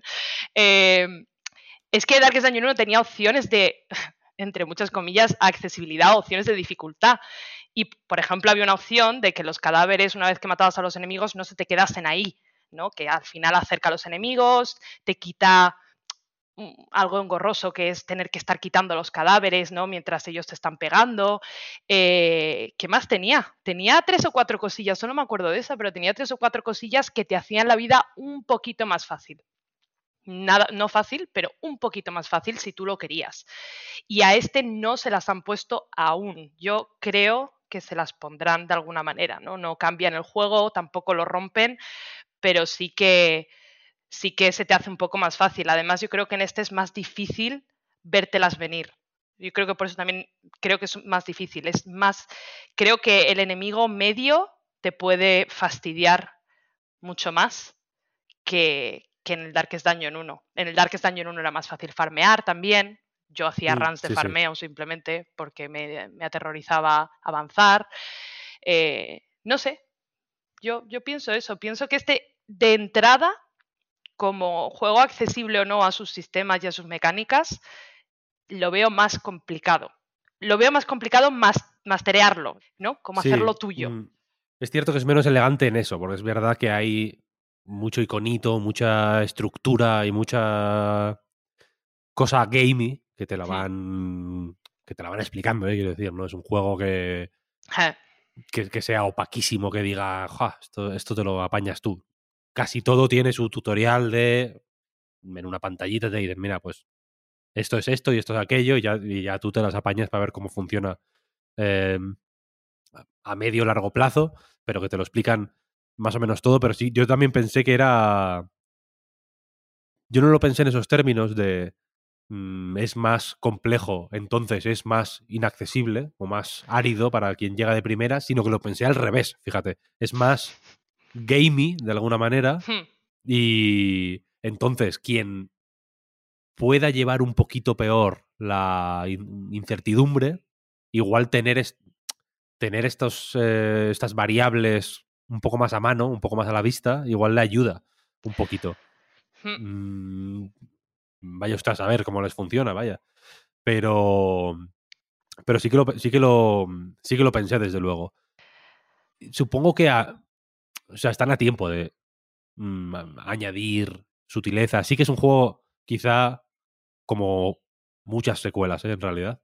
Menos elegante. Sí. eh, en el sentido de que, bueno, la- esa sencillez original, pues bueno, se pierde, ¿no? Mm, metiendo X cosas. Siempre son accesorias respecto a eso, la versión pura primera, digamos. Hmm. Pero en general, y aunque efectivamente que ya no haya mm, Darkest Dungeons, sino que la cosa sea de otra manera, eh, me parece me parece un tipo de secuela inteligente, que me gustaría ver Sí. más, porque lo fácil habría sido efectivamente poner otro pueblo, ¿no? Sí. Y decir, venga, ahora hay cu- cuatro mazmorras en, en este otro pueblo Sí. de al lado, en, en, en- en Villarriba había tres, en Villabajo hay cuatro. Eh, entonces, encontrar una manera de. Siendo esencialmente el mismo juego, quiero decir, porque si pensamos en esto como, yo qué sé, eh, el Catán, ¿sabes? Sí. La- los, los eventos, digamos, con los que te cruzas son más o menos igual que en el original, quiero decir, ¿no? Hay Sí. X mm, situaciones de taberna, de eventos random, de que encuentras una casa y, y hay no sé quién, los combates, evidentemente, etcétera, etcétera. Lo único que cambia es el caminito, ¿no? La manera en que se representa el. Pues bueno, el movimiento de los personajes por el mundo del juego, ¿no? Es distinto y es suficientemente distinto como para que les permita pues hacer esto que ya hemos comentado de eh, cambiar el cambiar el foco ¿no? del, del pueblo a la party ¿no? de cambiar la la historia es distinta en ese sentido quiero decir y me parece guay que siendo un juego claramente diferente ¿no? Eh, sea también sea efectivamente Darkest Dungeon 2 ¿no? que no puedas decir Mm. esto es eh, otra cosa. Me parece inteligente en general y aunque, pues bueno, se les pueda, se le puedan hacer comentarios o poner la puntillica aquí o allá en función de... A veces con, con más motivos que otros, ¿no? A veces simplemente son, es cuestión de preferencias, pero otras Sí. igual sí que efectivamente mm, las, las variables podrían estar un poco ma- mm, mejor afinadas o, o se tropieza de vez en cuando con alguna cosita que yo creo que en general es pulible, digamos, Sí. ¿no? No creo que tengan problemas a la hora de, sobre todo, poner cositas, ¿no? Que vayan dando los matices apropiados a lo que, a la base que ya está y que ya me parece bastante sólida. Eh, pero en general, en fin, a lo que voy es que me, me parece eh, mm, encomiable de alguna forma, no sé cómo decirlo, muy meritoria la forma en que en que han encarado esa secuela. Mm, y pienso, por ejemplo, en Spelunky 2, otro, el- otro juego que la clavó, ¿no? Spelunky. Spelunky es perfecto, ¿no? Eh, ¿Qué querías hacer? Ah, hostia, voy a hacer esto. ¡Pam! Lo hiciste bien a la primera, ¿sabes? Es como, no hagas otro, ¿sabes? Ya, lo que la vas a liar. y Spelunky 2 es un juego buenísimo también, pero que es Spelunky 1 al final, ¿no? De, de Sí. otra manera. Y este mm, no me esperaba que fuera tan diferente. Siendo, insisto, la, teniendo la misma naturaleza, ¿no? Eh, teniendo el mismo núcleo, la misma esencia. No sé cómo Sí. expresarlo. Me parece muy.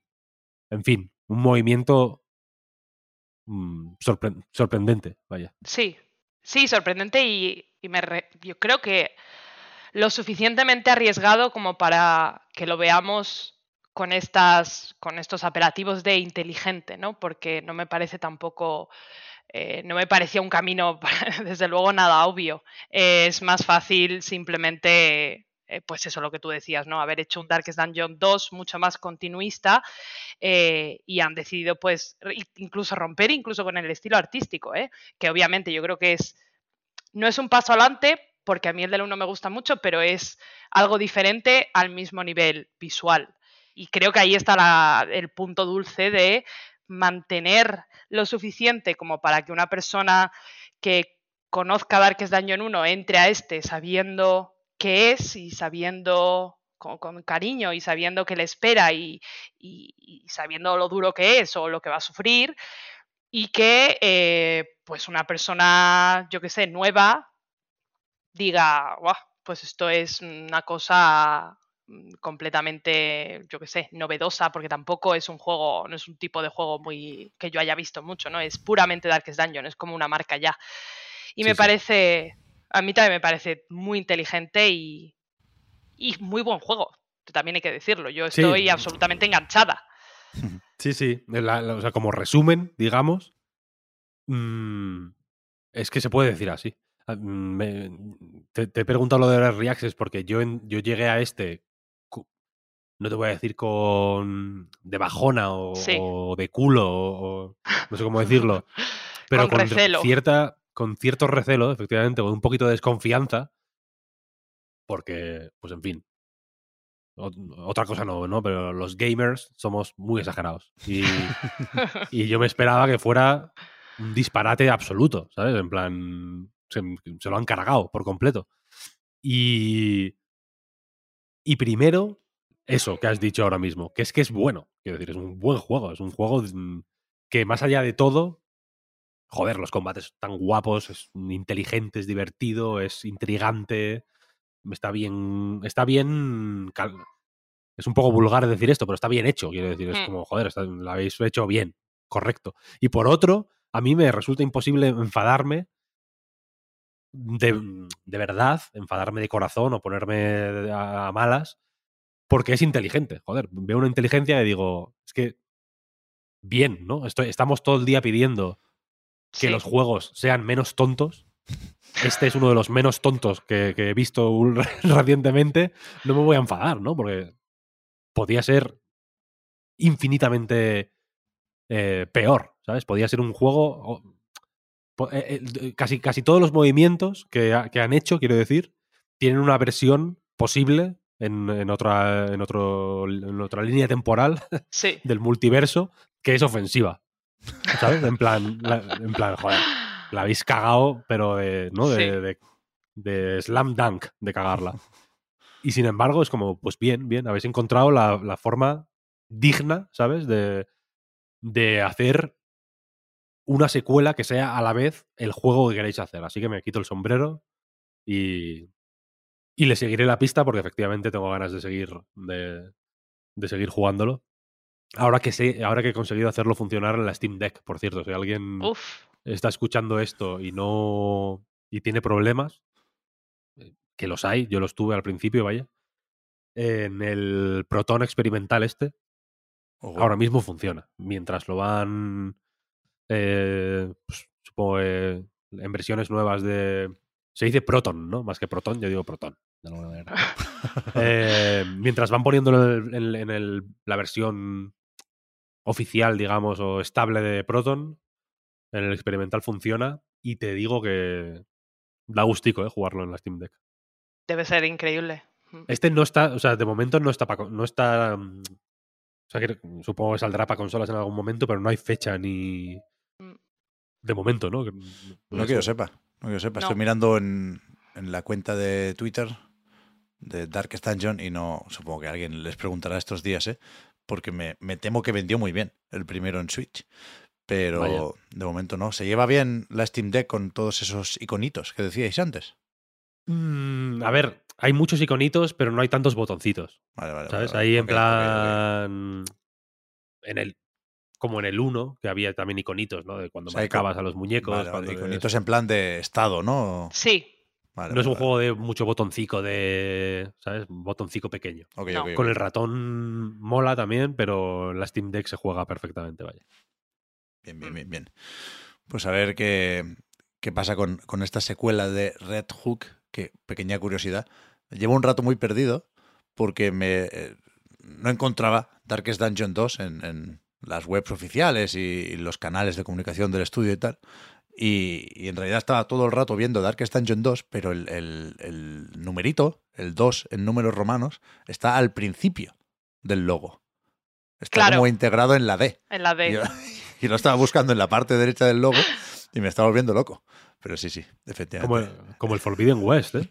Sí, El, el sí, 2 sí, el 2 en números romanos eso es. se está, se, se está experimentando mucho con el, Sí, sí, sí, sí, sí. en el mundo del logotipo, ¿eh? Es verdad, ¿eh? Están los, los artistas muy creativos. A ver que yo no sé qué voy a hacer con este, ¿eh? No, perdón, porque siento la necesidad de, de decir muchas veces si me animaré o no con tal o cual juego. El primero me gustó mucho, pero, pero se, se me hizo durillo. Y creo que, que parte de esos cambios que comentabais o de esa voluntad de hacer algo distinto puede tener relación con esto, ¿no? Que ma- hay un punto de masoquismo ya por parte del jugador, no de sus personajes, con lo de querer más Darkest Dungeon después de la expansión o el DLC que ya tuvo el primero, ¿eh? Sí. Y, y quizá más de lo mismo es especialmente, o se puede hacer especialmente cuesta arriba en, en un juego así de, entre comillas, pasarlo mal, ¿no? Sí. Pero me gusta, me gusta lo que veo, ¿eh? A ver si, si tengo tiempo. Después del Siempre Zelda y compañía.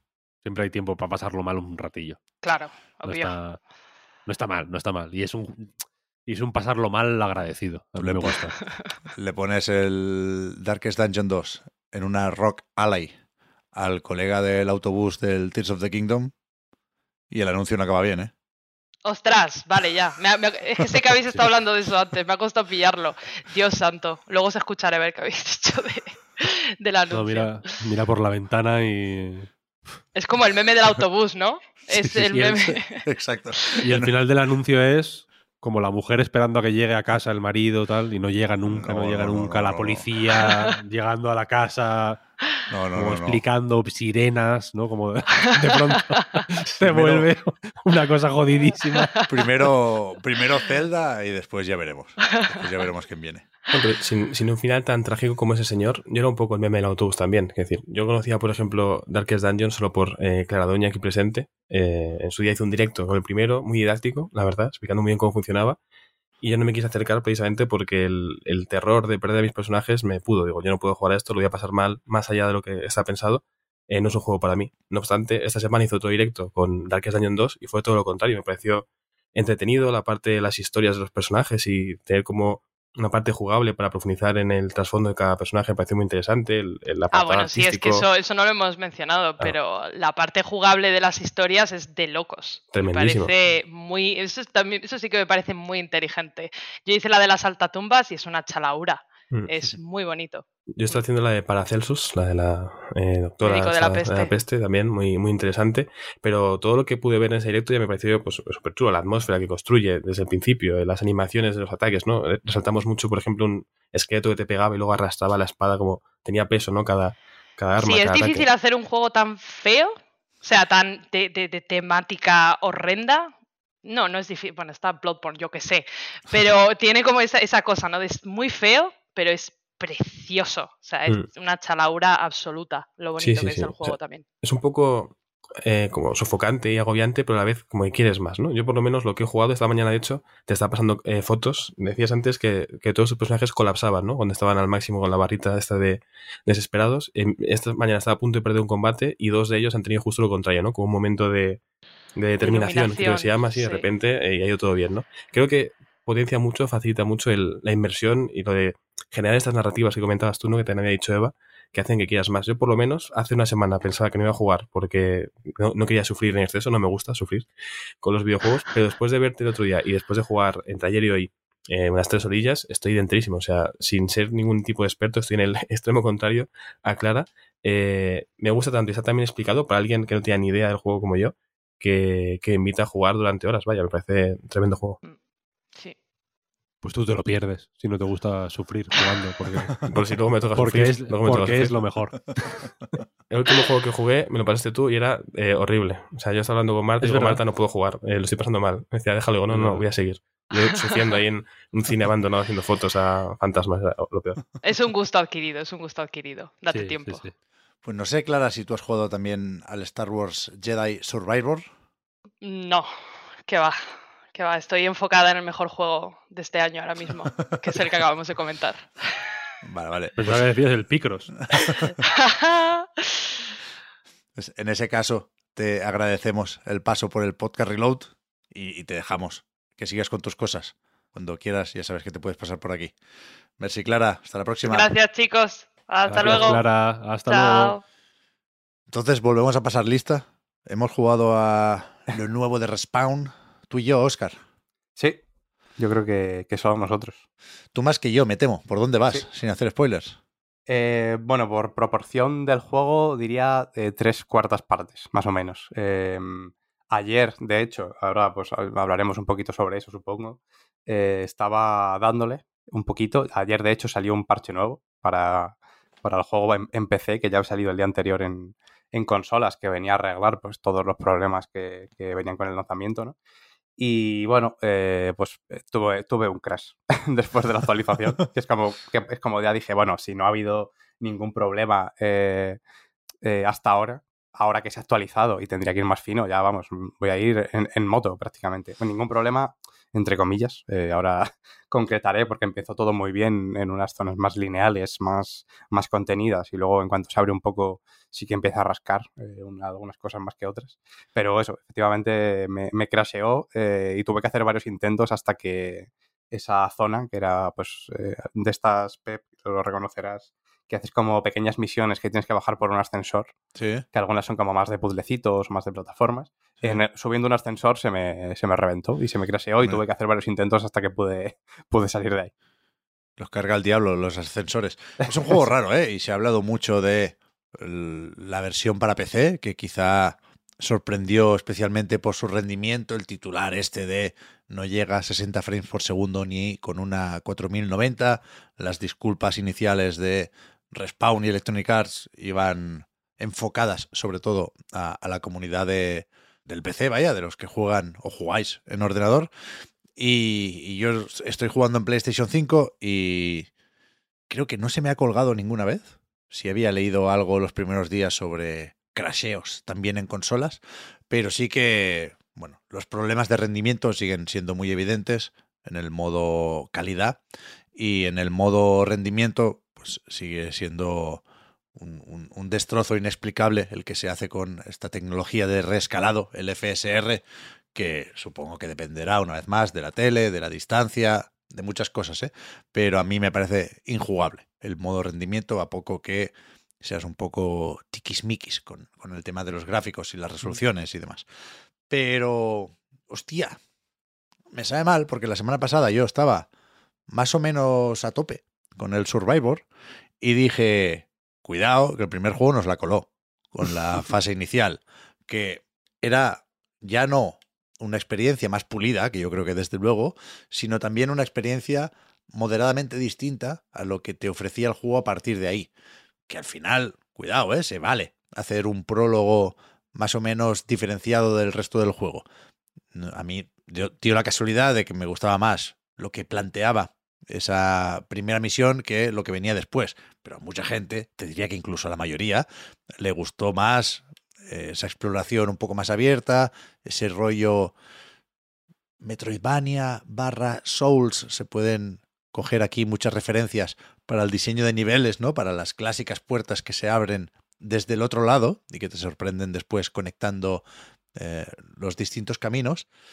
Y con Survivor, yo creo, a ver cómo lo cuento esto, creo que la primera misión es más parecida a lo que viene después, porque es un poco más abierta y, y es verdad que también hay momentos en los que empiezas, por ejemplo, esposado, ¿no? Y hay el, el típico pasillo por el que avanzas muy despacito para que te fijes con calma en los graficotes, ¿no? Y, que si te, si te intentas ir para atrás te hacen el típico empujón de guardia de no, Claro. no, por aquí no te veas. Claro, es una, una primera pantalla más o menos guiada, pero que también, también respira, ¿eh? También hay saltos grandes. Yo, creo que se, se entiende más el diseño de niveles desde un primer momento en Survivor. Pero no sé muy bien por qué, ya digo, porque el cambio no es eh, especialmente radical a partir de ahí, pero se me está desinflando rápido el juego. Tengo una teoría que expongo ahora y iremos explicando a partir de aquí cuando entremos a explicar mecánicas y sistemas. ¿eh?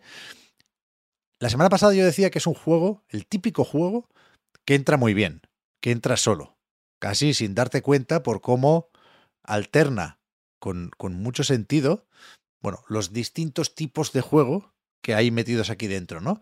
Y es algo, perdón por ir al ejemplo de siempre, pero yo creo que cuando hablamos de ritmo en experiencias de este tipo, tenemos que pensar en Naughty Dog, ¿no? Se alterna muy bien las secuencias de acción, de plataformeo y de historia, de alguna forma, sea con cinemática, sea con la típica charleta que tienes con el que te acompaña en ese momento porque os habéis quedado encerrados y, y mira, estáis un ratito contando cómo os va la vida, ¿no?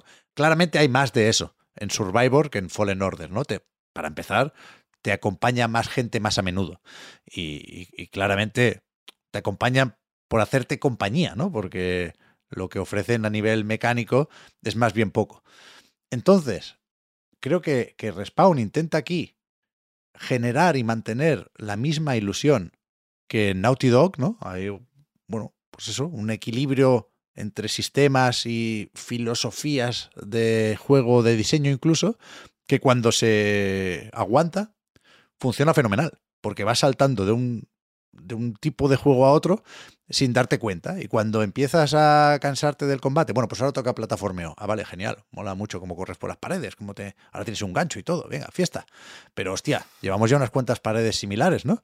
No te preocupes, que ahora viene la cinemática y fíjate. Qué graficotes, ¿eh? Aquí que no te preocupa el frame rate, aquí sí estás disfrutando, ¿eh, pillín? Vale, muy bien.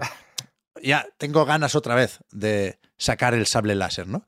Y ese sentido del ritmo, ya digo, cuando funciona, es súper agradecido. Pero el juego cutrea. Y esto es más o menos difícil de explicar, porque es verdad que los gráficos, cuando enseñan su mejor cara, son muy buenos, pero eh, el, equilibrio que decía antes se tambalea. Cada dos por tres, porque, hostia, esta animación ha sido muy rara, ¿no? Hostia, ahora creo que va a 20 frames la cosa. Hostia, eh, este combate ha sido muy cutre, ¿no? Parece que se mueva el amigo Cal Kestis como el Star Wars Kit.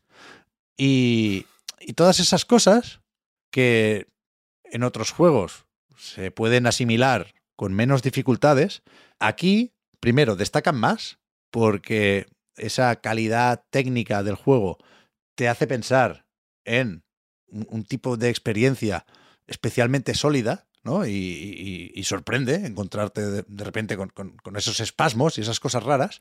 Y sacuden ese equilibrio delicado, con lo cual un combate especialmente malo hace que también te chirría más el plataformeo.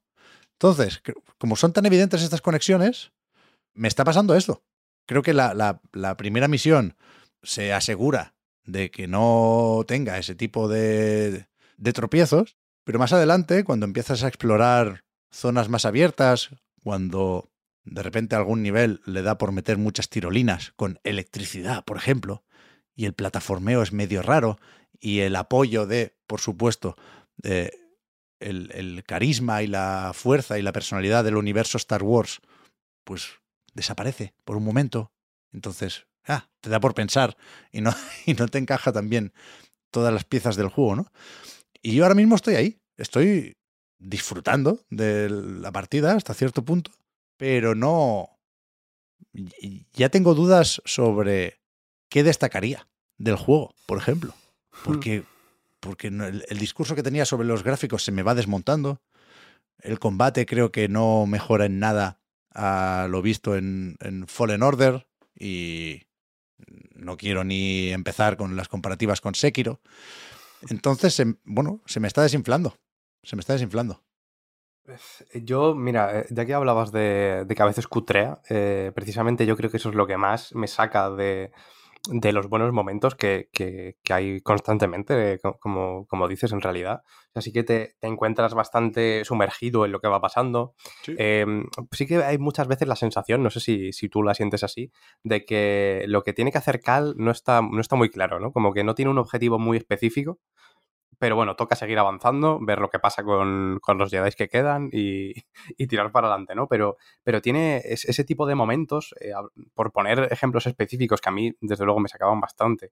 Eh, las transiciones muchas veces del gameplay a la cinemática o de la cinemática al gameplay, siempre hay un... Nunca es, nunca es fluido. Sí, Prácticamente sí. siempre hay un pequeño salto, un pequeño espasmo que, que, que te fastidia un poco, ¿no? O Sí. no sé si te ha llegado a pasar alguna vez cayéndote eh, en alguna fase de estas de plataformeo, que muchas veces las caídas son porque eh, creo que mm, eh, no es por quitarme culpas ¿no? en lo que pueda haber pasado en ese plataformeo, pero yo creo que a veces no es suficientemente eh, claro enseñándote las posibilidades que tienes en ese momento con, con las plataformas y dónde puedes ir y, dónde no. Sí. Eh, y puede que haya que recurrir más de la cuenta a mirar el mapa, que es como en 3D y puedes ver las diferentes alturas de, de cada plataforma y, y yo creo que, que hay que recurrir demasiado a eso.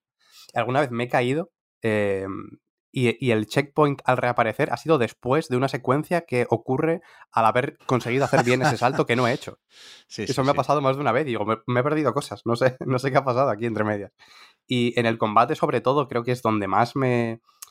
Donde más me fastidia, porque creo que las bases están bien, pero el feedback me parece bastante, bastante malo, la verdad. Sobre Sí. todo de los parries. Muchas veces tengo que mirar la barra de vida a ver si he hecho parry o no. O sea, muchas veces cuando recibo el golpe, tengo la sensación de que me ha dado y en realidad sí que lo he conseguido parar, sí que le he dado al, al LB bien y, y he hecho parry efectivamente, pero por, por cómo se ve, por cómo se siente el impacto del enemigo sobre ti, parece que, que te has llevado la hostia, mm, básicamente.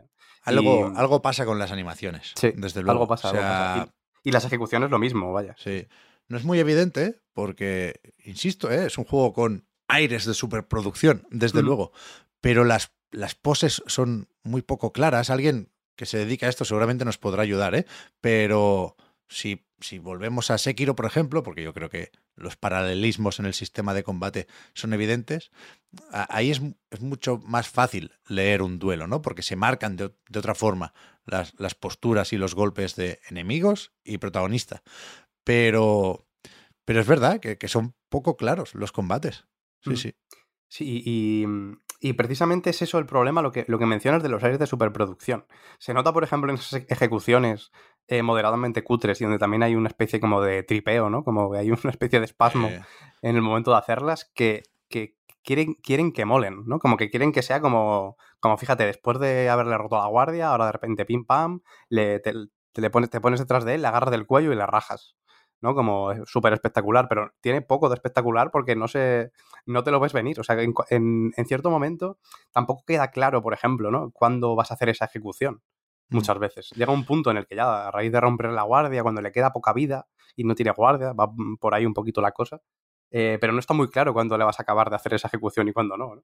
sí, y, a y veces sobre todo, te choca sale el- más. Te sale el punto rojo, que Sí, es eso es. darle al botón de ataque para hacer la ejecución y hace un ataque normal y lo mata. Eso No, es, muchas veces sale lo de la ejecución y efectivamente no, Sí, no te lo hace. Y sobre todo choca, por eso, por eso que, que decíamos de, de que claramente la intención es que mole, que sea fluido y que digas, ¡buah, qué guapa esta pelea, coreografiada, increíble! sí. Pero fíjate, eh, yo mm, hay cosas que querría destacar para bien, pero ya que estamos con el combate, eh, yo era lo que más esperaría que mejorara con respecto a, a Fallen Order, que es lo que me sacó un poco, me esperaba algo un poquito más, más pulido y dije, bueno, pues precisamente con una secuela, eh, estando bien las bases, siendo interesantes las bases, Sí. es la oportunidad perfecta para afinarlo, ni que sea, ¿no? Y, y que funcione. Pero eh, aquí lo mismo, me encuentro con muchas situaciones en las que en cuanto hay más de dos o tres enemigos, acabas reventando el botón de ataque hasta va- y vas viendo lo que pasa, porque muchas veces ni siquiera puedes elegir bien a quién estás atacando. Quiero atacar al que tengo más cerca y si a uno que tengo un poquito más lejos. Y creo que donde, donde realmente sí que puede brillar un poquito más el combate es en los unos contra uno. Y a lo mejor no tanto contra alguna bestia gigante que te puedes encontrar por ahí, que también son un poco, un poco cutrillas en ciertos momentos, la verdad. Pero algún que otro jefe sí que puede sorprender para bien. Sí que ahí se crean unas dinámicas distintas, tienes que pararte un poquito más a, a pensar, a ver lo que está haciendo el otro, a decir, vale, este ataque lo tengo que esquivar, este ataque le tengo que hacer parry, este pues directamente me, me voy corriendo y que sea lo que Dios quiera, ¿no? Eh, yo creo que eso sí que se ve un poquito más en algunas peleas contra jefes importantes, pero hay que esperar hasta ahí para, para decir, vale, por fin la recompensa eh, gameplay eh, del juego por, por, fin llega. Y muchas veces tienes que esperar bastante entre un jefe y otro, claro. A lo mejor mm, perfectamente pues dos orillas de juego entre algunas de estas te puedes encontrar. Hmm, yo no sé si estoy de acuerdo, ¿eh, Oscar. Lo, lo pensaba ayer. O sea, por supuesto hay enfrentamientos contra estos jefes y, y coincido en, en, lo de que molan más los que se parecen más a ti, ¿no? Un cazarrecompensas. Los humanoides. O, sí, sí. o, o, alguien con un sable láser también, pues en general mejor que los sapos gigantes. Pero, pero es que he visto tantas veces, tantos parries mejor que este, y, y, creo que el, el, cuerpo a cuerpo no tiene mucho más. Cuidado, me, me, me, parece muy satisfactorio y me gusta mucho lo de devolver disparos, por ejemplo. De, Eso es lo mejor. De, del blaster enemigo, ¿no? Pero precisamente por esto, yo le he acabado cogiendo más el gusto a los combates con grupos de droides que, que mueren de un golpe, ¿no? Y ahí se nota, hmm. pues, esa superioridad, porque la fuerza está contigo, tal cual. No, no es nada nuevo tampoco, ¿eh? Pero en, en, en en ese batiburrillo de sistemas y de estilos, en ocasiones he echado en falta. Y, no, siendo muy parecido, ya digo, no me pasó con el Fallen Order, no sé por qué. Pero me apetece casi más que se parezca al combate de un Batman Arkham, ¿no? Que hay momentos en los que vas rebotando de un enemigo a otro, despachándolos de un solo golpe, y hay una coreografía ahí que se me puede hacer atractiva, sobre todo si vas alternando, pues eso, con un empujón de la fuerza, con un, disparo que lo bloqueas y se carga al, al, que lo había hecho. Esos momentos los acabo disfrutando más que el, el, el Duel of Fates, ¿no? Y el, y el encontronazo de, de, sables láser, que debería ser el atractivo, ¿eh? ya digo, y, y cuando aparece, funciona, no, no, no, está roto, no, no es malo, ni mucho menos. Pero, pero creo que a diferencia de lo que pasa con los juegos que tienen un buen parry, el parry de Star Wars Jedi no aguanta el peso del combate. O no lo aguanta solo. Hmm. No, no, no, es lo bastante fino como para exigirle eso. También porque, cuidado, creo que no estoy aprovechando todas las herramientas del, del combate porque es que no me apetece. Hay una serie de posturas, que ya estaba en Fallen Order, pero aquí hay más, que, que bueno, son como el equivalente a las distintas armas, ¿no? Aquí tenemos básicamente un sable láser, pero podemos hacer que sea doble, podemos hacer que se parta y que sean dos, puede ser pesado en cierta forma, ¿no? Y, usarse más como mandoble, o se puede alternar con una pistola que te dan. Y, y, es otro estilo de lucha. Pero ya digo, me parece que las animaciones no, no le añaden eh, esa capa de estilo y de elegancia que deberíamos esperar aquí. Con lo cual yo siempre, siempre, siempre voy con la postura normal. Con el sable a una mano y, y creo que es el, el, el, que se ve mejor, el que hace que Cal Kestis se sienta más molón dentro de sus posibilidades. ¿eh? Creo que ha mejorado bastante respecto a Fallen Order, pero sigue siendo un personaje con problemas a la hora de molar. Pero, pero, hostia, es que es verdad que, que falta finura. Que falta, sí, sí. falta. Por todos lados. Pues eso, eh, hilar bien animaciones, transiciones, físicas. Las transiciones, yo creo que es lo que más me saca, probablemente. Sí, y ya digo que, que, que me sabe mal exigirle a este juego más de lo que seguramente le exijo a otros, pero creo que por expectativas generadas, ¿no? Por, por, por lo bien que se ve, insisto, cuando no hay nada que falle y porque lo, lo que intenta a nivel de, insisto, de ritmo, de suspensión de la incredulidad, de ese tipo de cosas que yo creo que se entiende que asociemos a Naughty Dog, pues, pues requieren de ese pulido, y ahora ya lo sé que es irónico decirlo después de The Last of Us parte 1 en PC. Ya nos entendemos, no me jodáis. Creo, creo que, que hace falta un, un, una mano que aquí no está, y no sé por qué no está, porque es Respawn, es Electronic Arts, es Stick Asmussen, quiero decir, ahora parece que, que, que, que, sea lo esperable, que este juego esté medio roto. Vamos a poner unas comillas aquí, ¿eh? no está roto. Uh -huh. Pero desde luego no va fino, y su propuesta lo requiere. Sí, yo mira, ya que mencionabas eh, precisamente el tema de, la, de, las posturas, yo empecé yendo con las dos espadas. No, no con una que es la que, que es como muy grande y, y puedes abarcar mucho espacio, sino que llevar una espada, partirla por la mitad por, de alguna manera, ¿no? Sí. Llevar una en cada mano. Pero es que eh, me acabé cansando simplemente por lo ridícula que es la animación del Cal corriendo con las dos en la mano. O sea, es una cosa eh, terrible, terrible. Y, y puntualizo también lo, lo que decíamos antes de, de lo de los combates de, con jefes o con, o con más masillas. Estoy de acuerdo, pero, pero con el matiz en concreto de que el ese grupo efectivamente sea de enemigos que puedes matar de un golpe. Eso, eso. El problema claro, está claro, sobre todo cuando, cuando te encuentras con que hay em, a, pues, a- en una altura a lo mejor elevada, como un pisito por encima, eh, 10 o 15 metros, eh, gente disparándote. Luego te vienen otros dos disparándote por abajo. eh, también te vienen dos con espadas eh, al mismo tiempo, ¿no? Con algún tipo de arma cuerpo a cuerpo. Ahí sí que llega un momento en el que se vuelve, se vuelve más o menos inabarcable, no porque no se pueda hacer o porque sea difícil de, de- de acabar con éxito la pelea, ¿no? Cargando todo el mundo, sino porque me parece muy complicado abarcarlo a nivel de, pues eso, de, de ejecución, de, de elegancia, de, de fluir y de ir de un enemigo a otro. Sí que ocurre efectivamente eso con los, los que pueden morir de un, solo golpe, en esas partes sí que, sí que mejora. Em, y lo, me, pasó, me pasó igual. Evidentemente se, se va alternando todo esto, ¿eh? Y, y- la gracia faltaría más, no le pido otra cosa, ¿eh? Es que vaya variando el tipo de enfrentamiento que te propone. A mí me gusta mucho también cuando me disparan desde arriba, en plan, mira, o sea, a ti te mato sin mirar, con, con tu propio láser. Y esos momentos molan. Y hay que, hay que ir metiendo, pues eso, de, de vez en cuando pues, un, un sapo, unos, unos escarabajos de estos. Hay un ¿eh? enemigo es como un triceratops también, ¿no? Bastante- de, de estos que son como mini jefes. Sí, sí. Em, y luego me. em, Aparte de lo que mencionabas también de- del tema del sacarle partido al combate, eh, estoy igual. Muchas veces me quedo con 4 o 5 puntos de habilidad acumulados. Porque digo, es que ¿en qué lo gasto? Es Si que no, probablemente. sí, sí, sí. Si, si lo, si lo mejoro en. O sea, si lo mejoro en como. Pues eso, una- un stat objetivo. eh, pues no hay fallo, ¿no? Si me mejoro la vida, pues me mejoro la vida, bien. Si me mejoro, pues yo qué sé, que lo de em, eh, parar el disparo de blaster eh, lo divide en dos para que en vez de devolvérselo a uno se lo devuelvas a dos, es bastante útil y está bastante guay. Eh, son cosas como que, como que van de forma casi pasiva en, lo que estás haciendo. Pero muchas veces cuando pienso en, en los añadidos fuera de- del combate básico, de pues eso, con la fuerza, yo la fuerza, lo confieso aquí, si, si es que se puede llamar confesión, prácticamente no la uso porque no le encuentro muchos sus objetivos más allá de... em, pues en algún momento a lo mejor juntar a varios enemigos para poder darles a todos a la vez o tirar a alguno por un barranco, básicamente, de un empujón.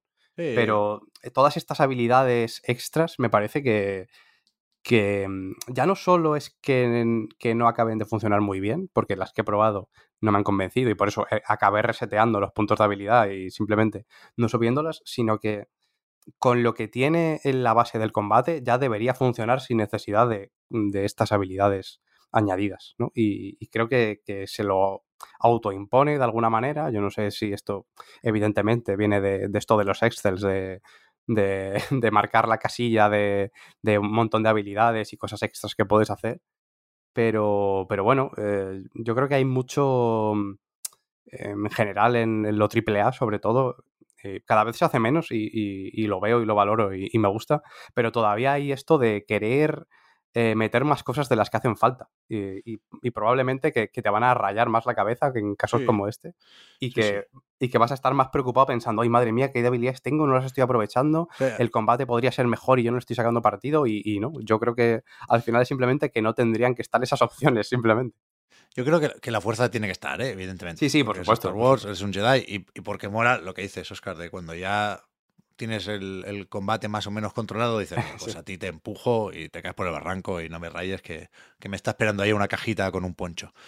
Pero, pero sí que tiene, tiene muchas cosas, muchas cosas. Y con los coleccionables se nota también y algunas pues entran mejor que otras. Quiero decir, yo el, el tema de personalizar la espada entiendo que puede llegar a ser algo medio fetichista para el fan Sí. de Star Wars, ¿no? Porque- yo creo que va por ahí, sí. pero es que no se ve. O sea, hay una cantidad de empuñaduras y de, ¿sabes? Modelos para la espada. El color, vale, sí, el color del láser, si te gusta más el azul o el verde, pues fantástico, vaya. Yo o- soy Team Morado, Pep, no sé cómo te la pusiste. Está el de Samuel L. Jackson también aquí. Sí, Vale, pues sí, sí. entonces a tope, con, ¿cómo es? Mace Windu o algo así, ¿no?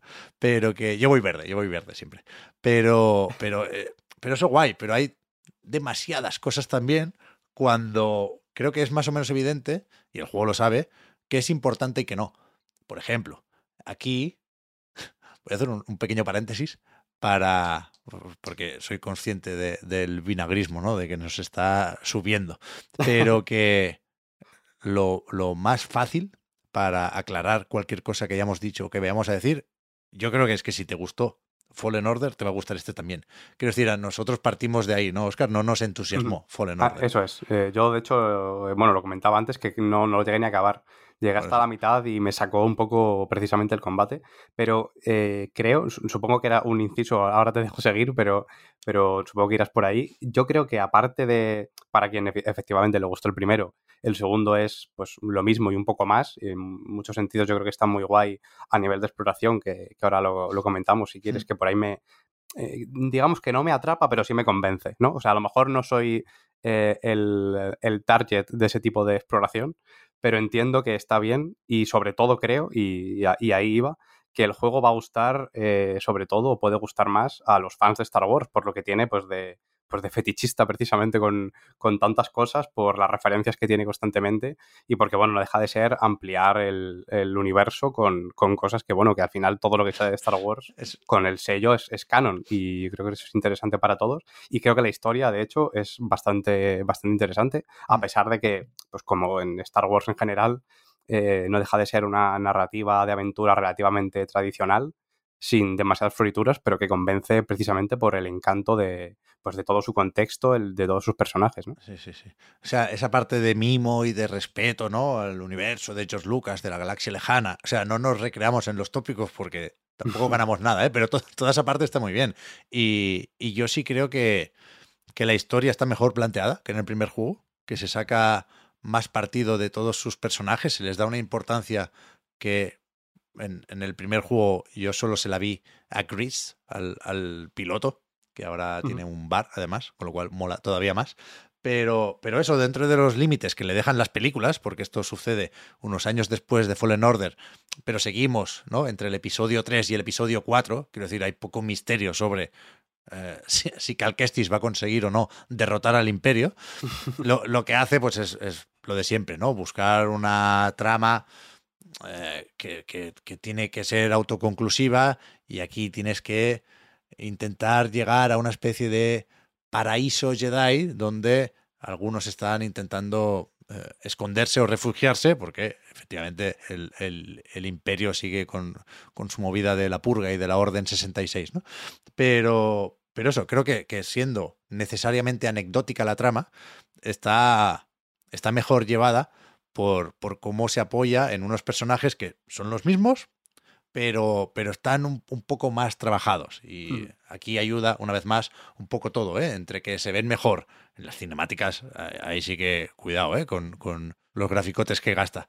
Pero, pero yo sí tengo cierto interés por ver cómo avanza la trama y, y tengo cierto interés por, por ver a dónde me llevan los altibajos del juego. Porque cuidado, he dicho que, que empieza muy bien y luego se me desinfla un poco, pero también hay picos, ¿eh? En, en positivo. Sí, sí, hay, sí. hay- hay misiones mejores que otras, por supuesto, y hay veces en los que el diseño de niveles a mí me parece muy obvio y te hacen unos rodeos de cuidado para coger un objeto que acaba estando justo en la habitación de al lado de, de- de la primera, ¿no? Y que al final, pues eso, ah, mira, ahora ya he desbloqueado o abierto este atajo y estoy aquí al lado de la nave y ya nos vamos, ¿no?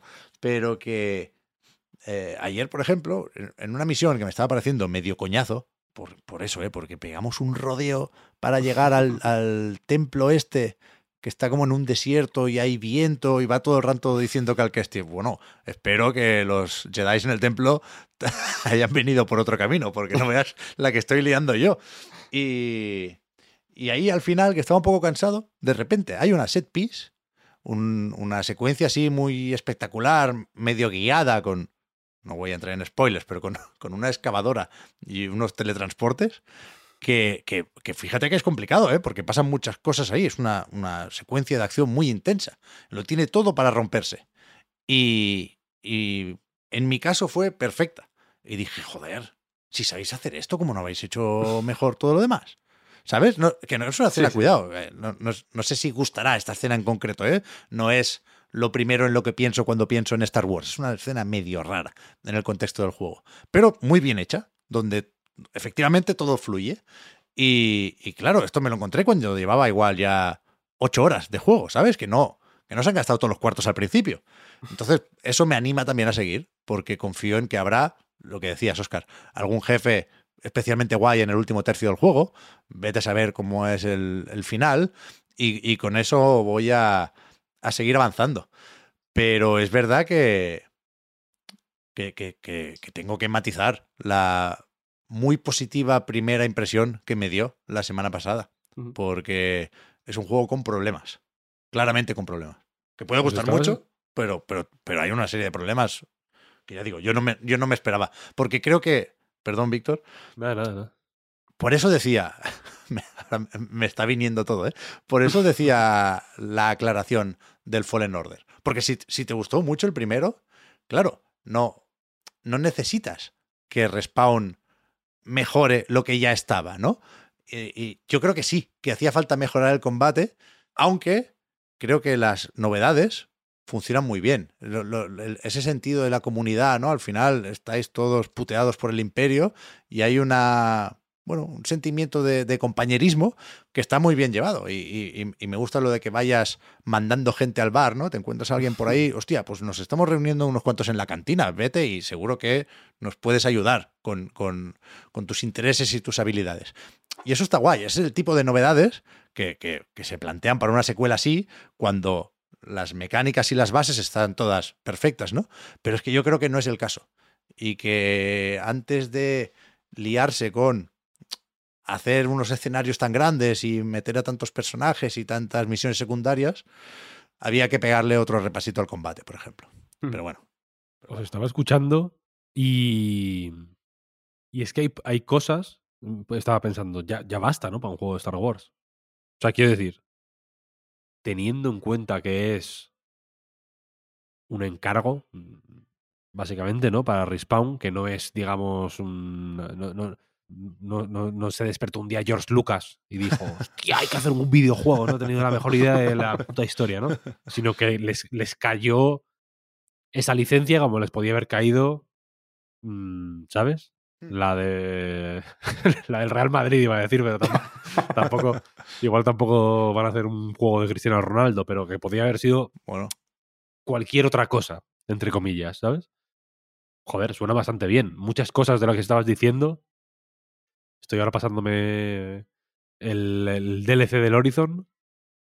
Mm, si cambias Cal por Aloy, podía podía ser podías estar hablando casi de lo mismo ¿eh? sí con, con supongo que hay un matiz de cualitativo digamos no más que otra cosa que uno lo haga mejor que otro por hablar en en plata vaya pero parece joder que te puedes dar con un canto en los dientes sí si lo ves desde esa desde ese punto de vista, desde luego, Víctor, creo que los Battlefront, por ejemplo, tienen más de encargo. Creo que uh -huh.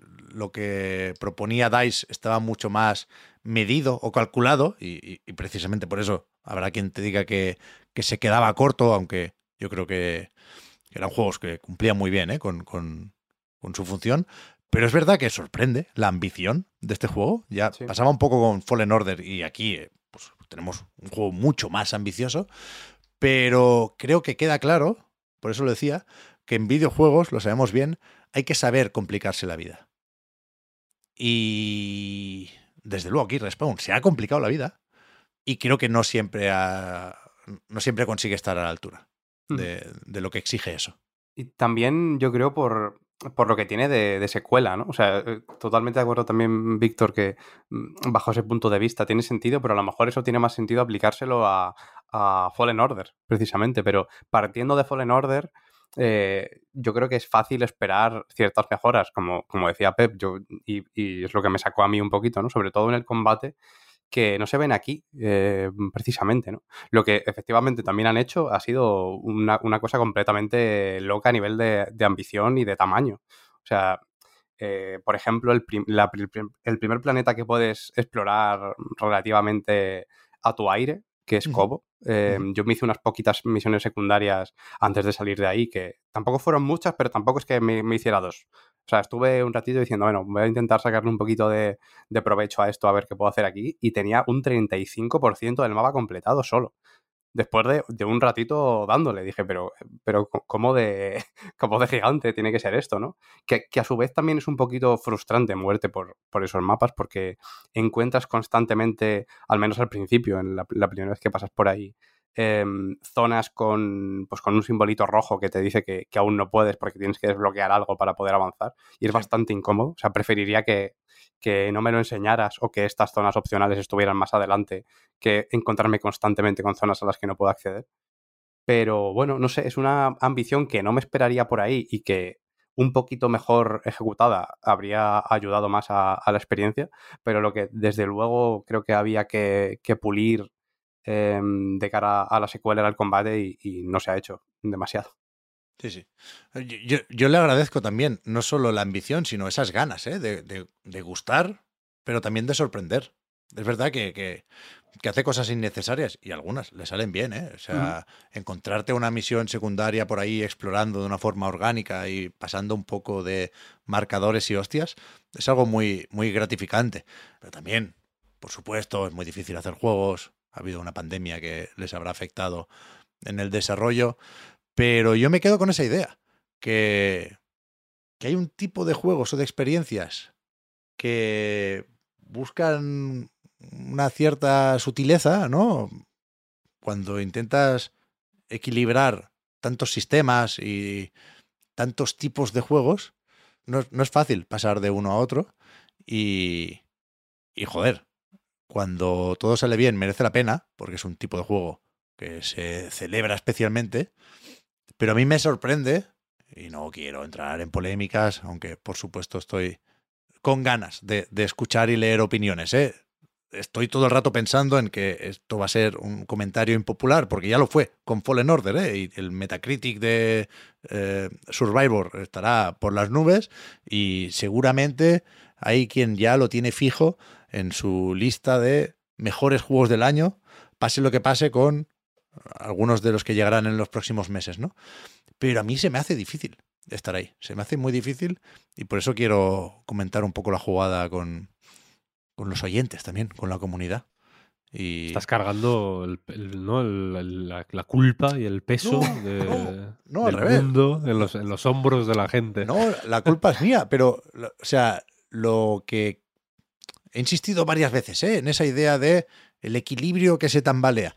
Y, y lo digo porque entiendo que puede sonar a, mira, el problema es tuyo, porque si unas animaciones reguleras te sacan del juego, pues, eh, pues entonces que solo te fijas en los gráficos y no sabes disfrutar de las cosas.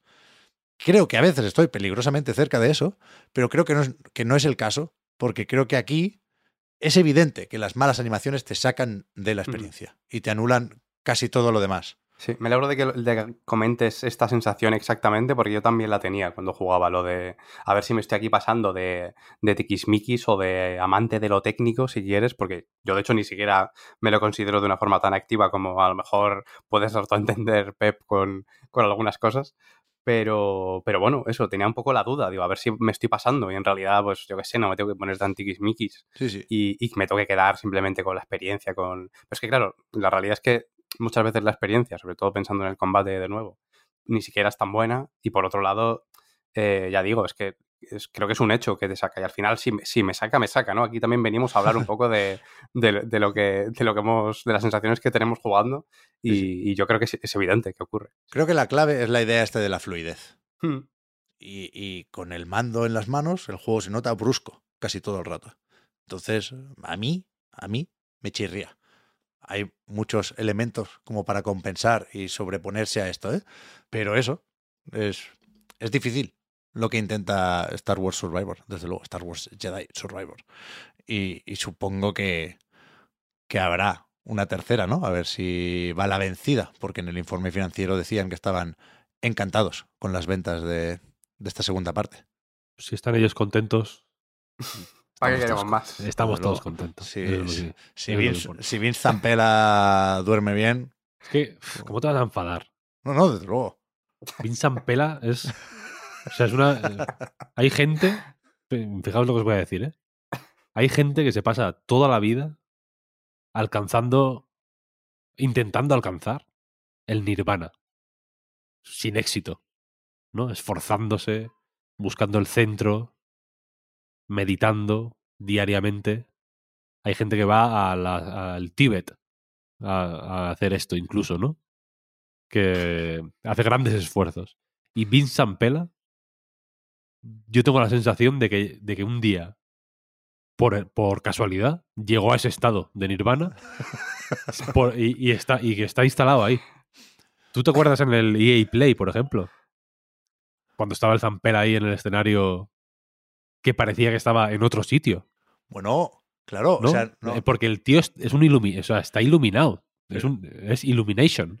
no, no sabría no sabría decirte el año, pero claro, ahí, ahí Vincent Pela, cuidado, ¿eh? venía de haberlo petado con Call of Duty, no, no empezaba en Respawn, ¿eh? pero ya ahí lo había petado también con, con Titanfall y, y antes de que le hicieran también encargado de Battlefield, cuidado, pues le, le tocó hacer un juego de Star Wars, ¿no? Y, y creo que te refieres, Víctor, al momento ese en el que le preguntan, Vince, ¿tienes algo para nosotros, no? Y el tío ahí desde el público ni se subió al escenario, ¿eh? Con su gorra, dice, os voy a decir cómo se llama el juego. Star Wars Jedi Fallen Order. Ese momento. Estaba, estaba pensando exactamente en ese momento. No me digas que no es historia de los videojuegos. 100%. 100%. Es una persona, es, es ver a un Buda. Sen- sen- sencillamente, vaya. Es una persona que está por encima del bien y del mal. Eso es- está en otro plano, simplemente. Me encanta. Está Es así. Lo mejor. Está así. Sí, sí, sí, que mm, si queréis po- podemos ir terminando porque hay que prepararnos. Nosotros mm, lamentablemente no somos Vincent Pela, entonces tenemos que hacer ese pequeño esfuerzo extra, ¿no? Tenemos que ir preparándonos para mañana. pu- puede estar cu- cuatro días sin comer. Bueno, y más. No, su cuer- no- es que na- de- le da igual, quiero decir. No es una cosa que, le- que no- no es- nosotros como que nos preocupamos, ¿no? Es como, hostia, tengo un poco de hambre, ya te rayas, ¿no? Perdemos el centro, efectivamente. Él es como, mira, a mí no me, a mí no me calentéis la cabeza. Se va a pagar buen fin de Vincent Pela. ¿Te ¿eh? gustó? No va a tener ¿Te que gustó? parar ni para comer. ¿Te pareció guapo el Star Wars? Ya ves. Estoy en la misma. La cuestión es que tenemos que ir. eh, yo, yo al menos, vaya, tengo que ir. Igual se está escuchando de fondo ruido. Estoy haciendo. Mi hijo lleva malo, ahora está mejor. Ahora está mejor. Si no, no estaría aquí. Bien, bien. Pero estoy haciendo un poco podcasting en los límites. Mira, justo ahora mismo se, Del- se- se ha escuchado. Sí, estoy haciendo podcasting en la frontera de los servicios sociales. Entonces, eh, podemos ir cerrando. Pero si me permitís, hay una anécdota que os la conté ayer ya, Uh, que me gustaría terminar con ella. Obligada, obligada. Tiene que ver con mi hijo, de hecho. Ah, No vale. uf, quiero- ya, ya sé cuál es, ya sé cuál es. no es que mi hijo, no, no, no es que crea que, mi- que lo que juega mi hijo mm, tenga un interés especial, pero me hizo gracia esto y quería contarlo. Dale, dale. Eh, como digo, mi hijo lleva un par de días malo. Ha estado aquí en casa, he estado yo con él, pues tirado en el sofá, básicamente, porque ha estado pachucho de que, bueno, cuando los niños están pachuchos, que no pueden ni moverse del, de la cama o del sofá. Entonces hemos estado ahí tirados, eh, viendo dibujos y jugando a la consola y tal. Y, y ayer estábamos, estaba él malo y estábamos jugando a, ya sabéis que lo conté en el Our Betters, que estuvo jugando al Kirby, que, le- que jugamos a varios Kirby, al Triple Deluxe, al, a, Kirby La Tierra Olvidada, les- le encantó también. Y ayer estábamos jugando a Kingsfield. No es. mm, es un salto grande, ¿no? Desde, desde Kirby La Tierra Olvidada a Kingsfield 2, específicamente. Eh, no es que yo le pusiera a mi hijo Kingsfield 2, en plan, ahora eres un hombre, ¿no? Eh, Aprende, eh, ahora eh, est- has estado con los ruedines, ahora, ahora empieza lo nuevo, sino que estábamos jugando al Castle of Illusion, de hecho, de la Mega Drive, y bueno, se aburrió, se fue como a hacer otra cosa aquí con, a jugar con los Lego y aproveché yo y dije, bueno, me voy a echar un Kingsfield. Y, vino, y luego vino él, porque como que le interesó. La, sí. Ahora, ahora comemos, tío. Momentito que le voy a poner Muppets Babies. Esto hay que dejarlo, ¿eh? Entonces, total, que, de- que decidí eh, jugar un ratillo al Kingsfield, ¿no? Y a él como que le...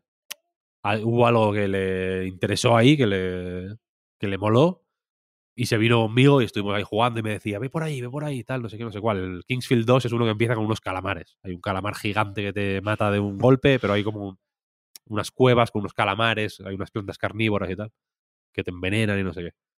Y, y estábamos ahí jugando al Kingsfield, que es un juego á- árido como el demonio. evidentemente es del 95, tal, tal, tal. Os imagináis de la primera Play, es- os podéis imaginar cómo es. Y estábamos jugando un rato y me mataron ahí, tal, no sé no cuáles, tal. Y mi hijo de pronto como que tuvo un momento de revelación mientras estaba jugando y me dijo, papi, ¿qué Minecraft es este? y, y- y- y- y flipé, o sea, me me pareció tan boni- me pareció tan tierno que, que- que asociara el primer Kingsfield, los gráficos del primer Kingsfield, entiendo, vaya, con el Minecraft, que tuve que ir corriendo a contároslo. Me hizo muchísima gracia. Y luego me mataron varias veces, avanzamos mucho, ¿eh? gracias a su ayuda. Me estuvo como guiando por el Kingsfield. Y. Y nada, y ahora está aquí viendo los Muppets. Así que. Es así verdad que, eso. que es muy, muy profundo, ¿eh? O sea, es- esas cosas que requieren de la clarividencia de un niño. Pero al final es verdad que igual no hay tanta diferencia entre Mojang y From Software. Esa distancia, claro, esa para nosotros, Claro. que, que- que tenemos, pues honestamente, la cabeza metida en el culo. Total. eh, no hacemos, o sea, podemos hacer cosas como, no sé si visteis la lista esta de, no sé si era Rolling Stone, creo que era. No me acuerdo que una revista sacó hace, ayer. La de hecho, los creo, 100 juegos. Como los 100 mejores juegos de la historia o algo Sí. así, una cosa así. Creo Ah, que, sí, que sí. Igual era GQ, una de estas, sí. Sí, que era estaba. Bri- British GQ, de sí. hecho. Primero Breath of the Wild, segundo The Last of Us o algo así, puede ser. Sí, tercero no sé cuál y cuarto cuarto estaba el Bloodborne. Tercero Tetris, Oh, yeah. creo. Sí, tercero Tetris. sí, sí. Tercero el Tetris, efectivamente. Y, y en esa lista, por ejemplo, está el Halo, que me parece bien, pero está el Halo 2, está el Halo 3, Mm. está el Mass Effect, está el Mass Effect 2. Como, qué, qué- qué tontería, ¿no? O sea, pon, pon uno, ¿sabes? El Halo, ya está, pon Halo. Y ya que cada uno entienda, ¿no? Y si quieres en el textito, pon. Están todos guapos, o lo que sea. Pero nosotros tenemos esa miopía Sonic hay más de mil. eh, Claro, también. O sea, tenemos esa miopía de mm, ver diferencias tan. mm, ¿no? De ver esas brechas tan eh, falsamente pronunciadas como para que- pretender que hay una diferencia fundamental entre el Mass Effect 1 y el 2. ¿Sabes? O entre el Mario Bros 1 y el, y el Mario World, incluso, ¿sabes? Y, y ayer fue como, claro, coño. eh, Es que es el mismo Es juego. lo mismo, claro. Es- es- es- estamos, estamos aquí haciendo ¿no? como, como un show de, de, de, de la nada. Es, es- es todo, es todo lo mismo. Es ¿Sabes? así, es así. So- Son los mismos átomos, Sí, sí. Y es, chocando de la misma manera. Claro, claro, eh. Y es bueno que así sea, eh. Cuidado, yo lo estoy diciendo Sí, como sí, algo sí, totalmente sí, sí, en serio y como algo totalmente positivo y deseable. Sí, sí, sí, sí, sí. Me pareció. mm, pues eso, un momento que si Vincent Pela lo hubiera. Si se lo cuento a Vincent Pela, me diría como alguna historia así como, como de hippie fumado. ¿sabes? Sí. tu- hijo sabe, tal. Es verdad, tiene unos momentos de clarividencia increíbles, ¿eh? Con lo que decías de la War Todos. Betters, Todos, o sea, o sea, todo- todos los había como dos o tres increíbles. O sea, A mí me encanta esto. Eh, Simplemente tienes que tener los oídos abiertos, ¿sabes? Hmm. Y, y cuando. y a mí me gusta apuntarme estas cosas, porque los niños, no sé, bueno, no sé tus hijos cómo serán, vaya, pero mi hijo no para de hablar. Está todo el día hablando. Sí, sí, sí. Es una metralleta de decir cosas. Algunas no son, no son todas así, quiero decir, sino mm, posiblemente lo, lo llevaría imagínate. haría a- como un, haría un espectáculo, ¿no? Lo llevaría al teatro para que, para que la gente fuera a verlo. Eh, pero de vez en cuando es como, hostia, sí, sí, Sí, sí. esta aquí la clavaste. Hostia, pues ya que estamos con esto, Víctor, y muy rápidamente, creo que no te lo he contado, pero llevamos unos días ya desde que vimos la película de Mario jugando a 3D Wall con mi hijo. Jugando básicamente él, con el tanuki dorado y con ayuda, pero nos lo habíamos pasado hace unos años ya en cooperativo, que era que a la que había que saltar un poquitín. Yo lo agarraba, ¿no? En el 3D World puedes llevarte a otro personaje en la misma pantalla. Y ahora se lo ha pasado básicamente él. ¿Qué pasa? Que, que le he tenido que explicar cómo va la cosa del completismo. Porque yo quiero que empiece a jugar al Mario Odyssey. Porque creo que lo va a disfrutar más que el endgame del 3D World, ¿no? Y, él se pasó ya el, el jefe final, no, no voy a hacer spoilers, pero que es el. Creo que después del mundo castillo, a partir de cierto momento dejan de tener números los mundos y son el mundo algo. Creo que hay mundo castillo y después mundo Bowser. Y que al final del mundo Bowser es cuando salen los créditos. Pero claro, después hay más cosas. El mundo champiñón, el mundo flor, el mundo corona al final. Y, y- y claro, él no sabe cuándo parar, no tiene referencias y no mide. Y yo le digo, no, bien, cariño, si han salido los créditos, los nombres de las personas que han hecho el juego, es que ya te lo has pasado. Y lo que viene después es para los que saben mucho, que llevan muchos años jugando al Mario, pero tú ya puedes parar aquí y puedes pasar al siguiente. De verdad que te lo has pasado. Y él, no, no, no, no, yo me lo quiero pasar todo. Y yo, no, no, no, que todo es muy difícil, de verdad, que hay que conseguir todas las estrellas, todos los sellos, hay que hacer las banderas y tal cual. Total, que le enseñé eh, aquel vídeo tuyo, Víctor, que publicamos en Eurogamer, Sí, sí. del último nivel de Mario 3D World, que es especialmente jodido. Y ahí, Sí. ahí, ahí vio claro que, que- que no se lo pasaría, ni con el Mario Tanuki, ni con hostias, ¿no? Y, y ahora dice que a ver si vienes tú un día aquí casa y Uh. te lo pasas con él. Porque, Bueno, pues dile que encantado. claro, claro. pero, pero es verdad que, que- que es, es, es muy curioso, joder, ver cómo vas descubriendo ya no cómo se juega, sino estas cosas que están alrededor de los juegos, ¿no? Y, y algo que damos nosotros tan por supuesto como hay varias paradas para bajarte de un Mario, un niño no lo sabe. Y, y me pareció guay, me pareció guay eso. Ya ves, ya ves. Qué bonito. Pues cuando vaya.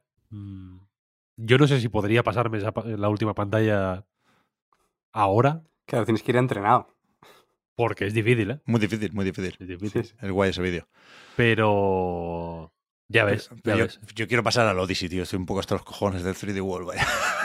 Está muy bien, pero que si te falta el banderín, tío, tener que repetirlo. El Odyssey es más o menos accesible, ¿eh? Porque ya, como, por eso, como por estás eso. cambiando mucho de tal, de. Si es que le va a que si encantar. el dinosaurio, que si no sé qué. le va a encantar, le va a encantar. ¿Y harás la de ir tú con el sombrero o qué? No, hombre, no. No, no. No, no, no. Eh, Ya le Bueno, tendré que bueno, explicar que, que no hace falta que pille todas las lunas, pero bueno, ya, ya os iré contando, ya os iré contando también. Poco a poco, ¿no? Sí, sí. Hasta aquí el podcast Reload de esta semana. Por supuesto, la semana que viene vendremos con ganas de hablar de Tears of the Kingdom. A ver si algún comío se lo ha terminado ya. Yo no, no creo que pueda. Pero una vez más, imagino que es de esos juegos con los que tiene sentido ir preguntando por dónde vas, qué has visto, qué has hecho, qué te gusta y qué no. Así que vete a saber si aguantamos hasta el viernes o, o tenemos que buscar otra manera de hablar de Tears of the Kingdom lo antes posible. Este dos o tres semanas yo creo que nos. O sea, para dos o tres podcasts yo creo que nos da, ¿no? Ya faltan artworks, tío. Hay pocos Sería un artworks. poco. Ya, eso sí, eso sí. Pero sería un poco sucio, si me lo permitís decir así. Eh, habernoslo pasado ya la semana que viene. ¿No? Sería como. Una vulgaridad, ¿no? Eh, Ponernos ahí como enfermos. Hostia, vamos a disfrutarlo, ¿no? Ya que, que uno de estos pasa cada muchos años, ¿eh? Claro, pero ad- además implicaría ir a full a, a lo principal, entiendo. O sea, yo creo que si te recreas con la exploración, con lo secundario, que yo creo que también es parte un poco de la gracia, debe ser literalmente imposible, a lo mejor incluso eh, no durmiendo ningún día, ¿sabes? Bueno, yo, o sea, a mí me pilla en otro momento y yo le he hecho ocho horas al día fácil a este. ¿eh? Pero ahora es Bien. Bueno, yo Y también os digo una cosa. Estos días he estado ah, hablando con, pues, con mucha gente sobre el Zelda, evidentemente. Mm, No estoy yo eh, libre de ese, de ese pecado, quiero decir. La recarga activa no lo podemos haber mencionado, ¿eh? pero luego he estado todo el día hablando del Zelda con, con todo el mundo. Y, y todo el mundo era como, bueno, es que tal, el Final Fantasy, que es, uf, no me va a dar tiempo, no sé qué, no sé cuál, qué faena, salgan tan juntos, tan no sé qué, no sé cuál. Vamos a ver. Que hay un mes, ¿eh? Sí, hombre. Malo será, ¿no? Sí, lo Malo será que no dé tiempo a, ¿no? a, a llegar al, Final Fantasy. Pero por aquí también la idea será ir comentando otros jueguillos que vayan saliendo. Si es que no hay, ¿eh? Oscar, que es que no hay. Bueno. Sí, No bueno, puede que de aquí, de aquí a entonces, pues bueno, pues ya está. Deberes, El, el Humanity, Perfecto. sí, por ejemplo. Pero, Humanity, muy bueno. De hecho, no solo es que no haya, sino que hoy hemos mencionado la recarga activa de un juego que no sale este fin de, sale dentro de un mes. Nos hemos- estamos Ah, con el uh. cerebro roto por culpa del Zelda, vaya. Fede, es verdad. Vamos a hacer Fede de ratas ¿Qué ha pasado? al final de un podcast que no es el que hemos hecho la de rata. Exacto. Vamos a hacerlo al final del podcast para que nadie lo la- la entienda- escuche la fe de ratas, pero que si alguien nos lo echa en cara, Está ahí, ¿no? Podemos pruebas. decir, eh, eh, haberlo escuchado, eh, que, lo- que la hicimos. De nada, que dijimos que el Dorgoñe sale. Eh, Dor- Dor- Dorgoñe, Dordogne. Sale el 13 de junio. Dijimos. Nos dijimos 13 de mayo y sale el 13 de junio. Dijimos 13 de mayo. Lo dijimos 13 de mayo, O sea, sábado, tre- después del Zelda. Bueno, qué, qué locura. 13, 13 de junio es correcto, vaya. Claro, claro. Sí. Pero nosotros dimos a entender como que eran unos valientes porque los sacaban un sábado y que los sacaban después del Zelda, ¿no? En plan, Un movimiento arriesgado, sin duda. El mismo día no, pero uno después ya se vale. vimos ahí un flex raro, ¿sabes? Como de, hostia, vaya, ¿no? Vaya power, power move un poco de, de Sí, esta sí, sí. Y en realidad, no, no, es un mes después. Entonces la liamos, quiero decir. No... Pero porque, bueno, efectivamente, el tiempo, pues es un concepto Claro. mm, a veces complicado y que, y que, bueno, hoy nos pilló mal, nos pilló a contrapié. Pero bueno, Sí, sí. Pues eso, la semana que viene le damos al Zelda. Me, me sabe mal lo del Humanity por Mizuguchi, vaya, podrían haber pillado otro día. Pero bueno, a mí me gustaría probarlo también. yo lo voy a jugar, ¿eh? El- en el Plus y con las PlayStation VR. Bien, bien, Así bien, que bien. La semana que viene lo comentamos, que sé que Oscar también lo va a querer comentar. Sí, sí, sí, sí. Así que lo tenemos. Está apuntado, está apuntado. Muy bien, pues dicho queda. Nos vemos la semana que viene, pero antes hay que recordar que el podcast Reload, igual que anightgames.com, es posible gracias a vuestras generosas aportaciones. Patreon.com barra anightreload para más información. Ahí tenéis los patrons a continuación, un ratito más de podcast en la prórroga. Y con el resto, gracias también por seguirnos y ayudarnos a mejorar. Ya hemos quedado en que nos volvemos a escuchar la semana que viene. Muchas gracias a Clara, que se ha pasado por aquí a hablarnos de Darkest Dungeon 2, a Oscar, a Juan y a Víctor. Hasta la próxima. Hasta luego. Chao, chao. Chao, chao. Hasta luego.